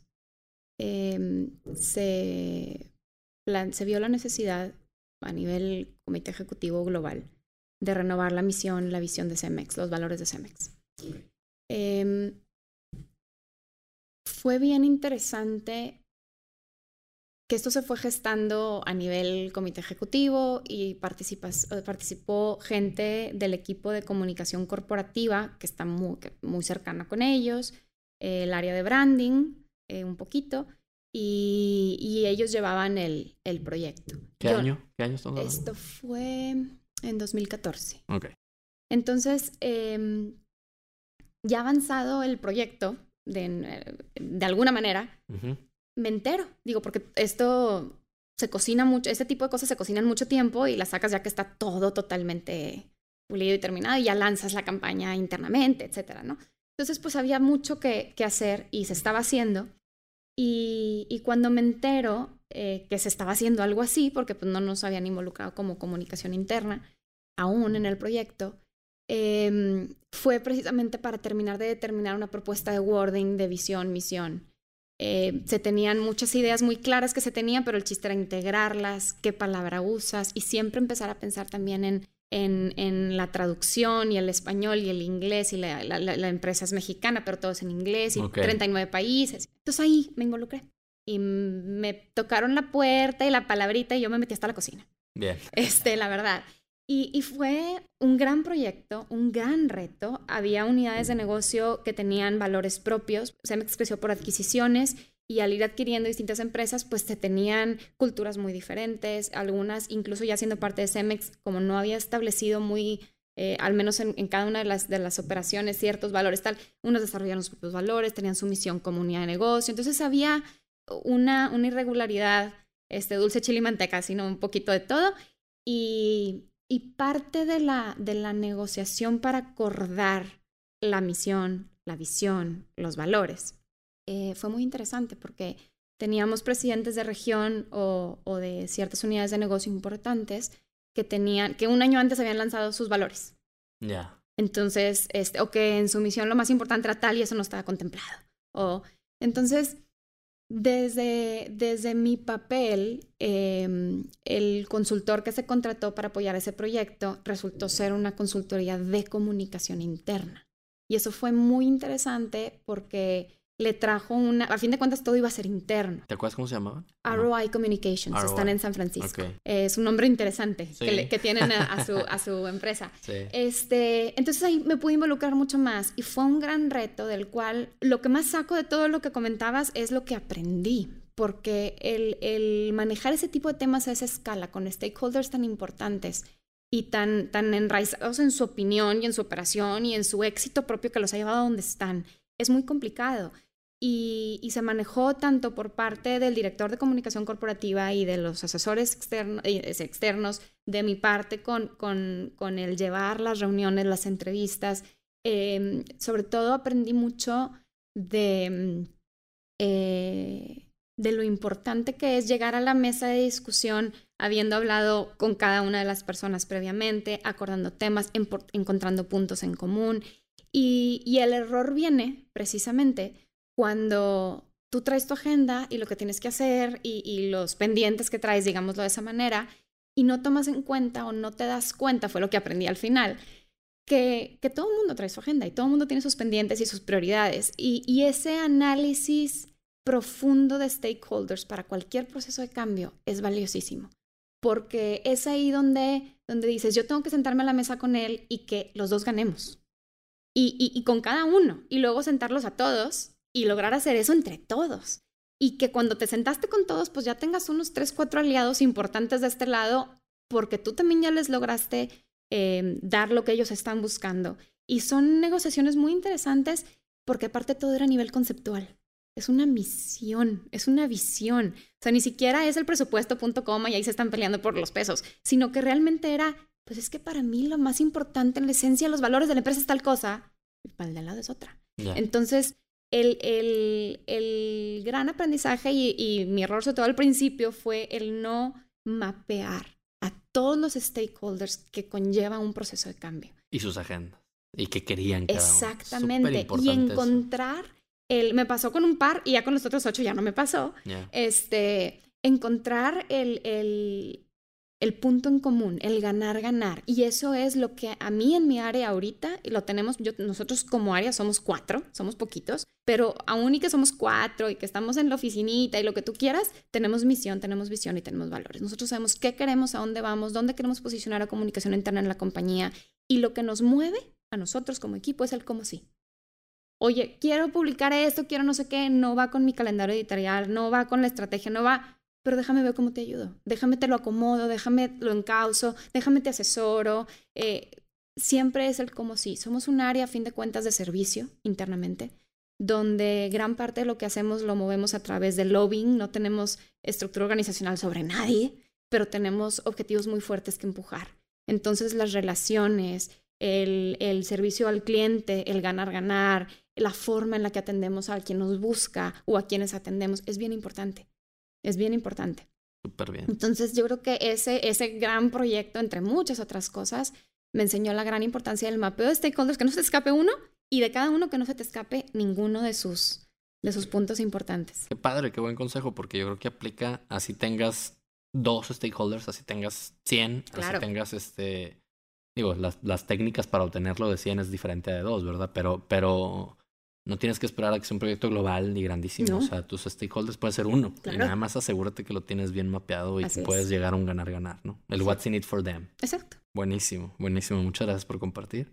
Y bueno, ¿algún libro que nos quieras recomendar que estés leyendo últimamente? Bueno, me decías hace rato que le estabas leyendo Harry Potter con tu hijo o con tu hija, no sé. Sí. Pero, bueno, yo sé que no sé si. No, no me refería a eso, pero me, me comentabas muy padre, yo también lo hago, leer muchas cosas al mismo tiempo, este, muchas fuentes de información, habla de esa disposición y disponibilidad para aprender. ¿Nos puedes recomendar de temas ya sea de comunicación interna o de learning and development, un libro que nos quieras recomendar, que se te ocurra, o un sitio web? Puede ser últimamente o hace mucho, no importa. Ok. O varios. justo lo que decías ahorita, yo leo mucho, leo muchas cosas al mismo tiempo. Y eso se remonta a lo que estábamos platicando ahorita. El estatus el, hoy actual es multicanal, ¿no? Siempre hay muchas cosas al mismo tiempo. Y, y, así como hay gente que ve muchas series y ahorita se me antoja esta y ahorita esta otra, lo mismo pasa con los libros. Ahorita tengo varios en el libro y ahorita sigo con este y al día siguiente sigo con el otro. Libros eh, eh, muy buenos sobre... A ver, déjame pensar. Eh, Leo de temas muy variados, me gusta mucho la fantasía, la ciencia ficción. He estado leyendo mucho últimamente sobre liderazgo, sobre coaching, eh, sobre cómo ir llevando a los equipos. Conforme uno va subiendo en, posiciones en una organización, te vuelves más, eh, digamos, administrador de personas que de, temas. Y ese, esa transición es interesante. Claro. Eh, ¿Y, y, es, un gran reto. Harvard Business Review tiene una recopilación de que se llama Managing People. Toma los 10 artículos o 12 eh, que más éxito, más han resonado en los últimos 15 o 20 años sobre ese tema y los compiló en un libro. Eso es muy bueno. Y en cualquier librería lo encuentras. Yo lo compré en el aeropuerto, o sea, en cualquier lado lo, lo encuentras. Este, también acabo de leer Leaning de Sheryl Sanders, muy bueno, muy bueno. Para hombres y mujeres, lo dicen que es para mujeres, realmente eh, te hace mucho ver lo que comentábamos al principio también. Mucho depende de ti qué tanto tú empujas, dónde posicionas eh, tu área, tus, tus esfuerzos, tus objetivos, es, es mucho lo que, lo de, de, ti depende, ¿no? Eh, yo leo muchísimo eh, de ciencia ficción, de fantasía, eh, de temas muy variados. Eh, ahorita, eh, te comentaba al principio, estoy releyendo Game of Thrones, que la salí hace como 10 años o no sé cuánto, y ves que se nos acabaron, entonces lo estoy releyendo. Muy bien. Este, con un niño de 8 años estoy empezando a leer con el Harry Potter, es su primera incursión en Harry Potter, está encantado. Eh, estoy leyendo también una serie nueva de Brandon Sanderson, que se llama The Stormlight Archive. Van a ser unos 10, 11 libros de mil hojas cada uno, una serie épica de, de fantasía padrísima. Eh, me gusta mucho Robert Jordan, que también es fantasía épica, son también 14 libros bien gordos, muy padres. Esa es este, otra serie muy, muy padre. Y, y es, eh, me gusta mucho leer Isaac Asimov. De repente, a cada rato vuelvo a sacar un libro de por ahí perdido de Isaac Asimov. Muy bien. Ese tipo de cosas me gusta mucho. Em, la parte de, de, libros un poco más relacionados a, a, o de lecturas más que de libros, relacionados a, a lo que hacemos en, en, el trabajo, pues te comentaba también al principio mucho relacionado al coaching, al liderazgo, eh, la compilación de Harvard Business Review de, de Managing People, está muy interesante eh, y, y da lecciones muy buenas para, para, gestionar y liderar un equipo y crecer en eso. Hay otro libro muy bueno que se llama The 10 Minute Coaching Session, una cosa así. Ahorita mm. te, lo, te checo eh, cómo se llama y lo, lo incluyes Bien. en comentarios. Eso está muy padre porque son los mismos principios del coaching adaptados a tu diario vivir con tu equipo. Entonces te permite hacer preguntas estilo coaching que los hacen a ellos mucho pensar y desarrollar y proponer, pero en conversaciones de pasillo. Buenísimo. Entonces, en lugar de tener una sesión donde te sientas y tal, te creas el hábito de hacer preguntas que los hagan pensar y los hagan ver más allá y los hagan proponer y los hagan crecer. Entonces, ese, ese es un hábito que tú creas para beneficio de ellos. Es buenísimo, muy bueno. Buenísimo, porque necesitamos, bueno. necesitamos, justamente necesitamos que se vuelva un hábito. Porque sí. luego lo hacemos cada trimestre. Sí, y, sí, sí. O sea, ¿no? Que se vuelva un hábito. Es una forma de gestionar a tu equipo. Bien. Y eso está padrísimo. Eso es muy bueno. También acabo de terminar el de Five Second Rule. ¿Ese, ese qué onda me padrísimo. Este también ahorita el, el, autor, ahorita te lo paso. Este es un libro eh, muy interesante. Yo a quien se lo he recomendado le digo, todos los libros que has leído toda tu vida de el tema que quieras, de mejora, de este, personal improvement o de managing techniques, el que hayas leído, este libro te ayuda a verdaderamente ponerlo en práctica. Ok. Es, es lo que hace este libro, es cómo la intención que traigas, del hábito que quieras, de la técnica que sea, cómo realmente la llevas a la práctica. Y es una técnica muy sencilla para cuando traes por ahí en mente, ay, es que debería hacer esto bueno, pero es do it. Y okay. cómo hacerlo para que realmente lo lleves a cabo. Está Perfecto. muy interesante, está sencillo y está muy bueno. Está muy bueno. Me lo voy a comprar, ese sí, para que veas. Sí. Ya, lo, ya lo voy a poner en mi checklist. Sí, eso está muy bueno. Bien. Este, Five Second Rule es de Mel Robbins. Mel Robbins, órale. Muy bien. Muy ahí bueno. ponemos, lo ponemos en las notas y ahí, y inclusive ya que lo leamos vamos a hacer un articulito ahí en Dare to Learn y, Y el te, otro lo, es te lo pasamos. The Coaching Habit. es Muy bien. otro. Y te digo, mucho eh, son libros, pero para la parte de comunicación, blogs. Órale. Muchos blogs, este, Uno, mucha- un, un par que pueda recomendar. O sea, es- que se te no, te voy a poder decir el, el título. o sea, pero, pero em, lo buscas en Medium o en donde. Algo muy, eh, una, una página así interesante, un, un grupo muy bueno de donde sacan información actualizada sobre, eh, para comunicación interna, está The Content Marketing Institute, que ellos tienen foros, tienen blogs, tienen cursos, tienen mil cosas, y es, es no es comunicación interna, es content marketing, pero tanto para learning and development como para comunicación interna y para muchas otras funciones, content marketing es eso, cómo vender tu contenido Buenísimo. cómo vender tu contenido. Entonces, el, yo la maestría, el MBA, hice la especialización en marketing y de marketing en content marketing. Es clave vender tu mensaje. ¿Cómo lo vas a vender? Y ahí, de ahí viene, de ahí emana toda la parte de trabajo en subjects, trabajo, estudios AB, o sea, todo eso es content marketing y tienen información buenísima y muy bien estructurada, muy fácil de, de ver. Perfecto. Pues muy bien. Muchísimas gracias. Al ya ves como si tenías muchas cosas que recomendar. Muchas gracias, Claudia. No, la verdad es que me encantó la conversación. Se quedan temas en el tintero, pero eso me da gusto también porque eso significa que nos volvemos a ver. Sí, claro. Eh, más adelante nos volveremos a ver en varias, varias ocasiones seguramente, Sí. pero para Dare to Learn y el podcast de Developers te lo, te lo voy a agradecer. Al contrario, muchas gracias, Diego. Gracias. Gracias a todos amigos y bueno, esperen la publicación pronto de este episodio y gracias por escuchar y Dare to Learn. Muchas gracias por acompañarnos en otro episodio más del Dare to Learn podcast.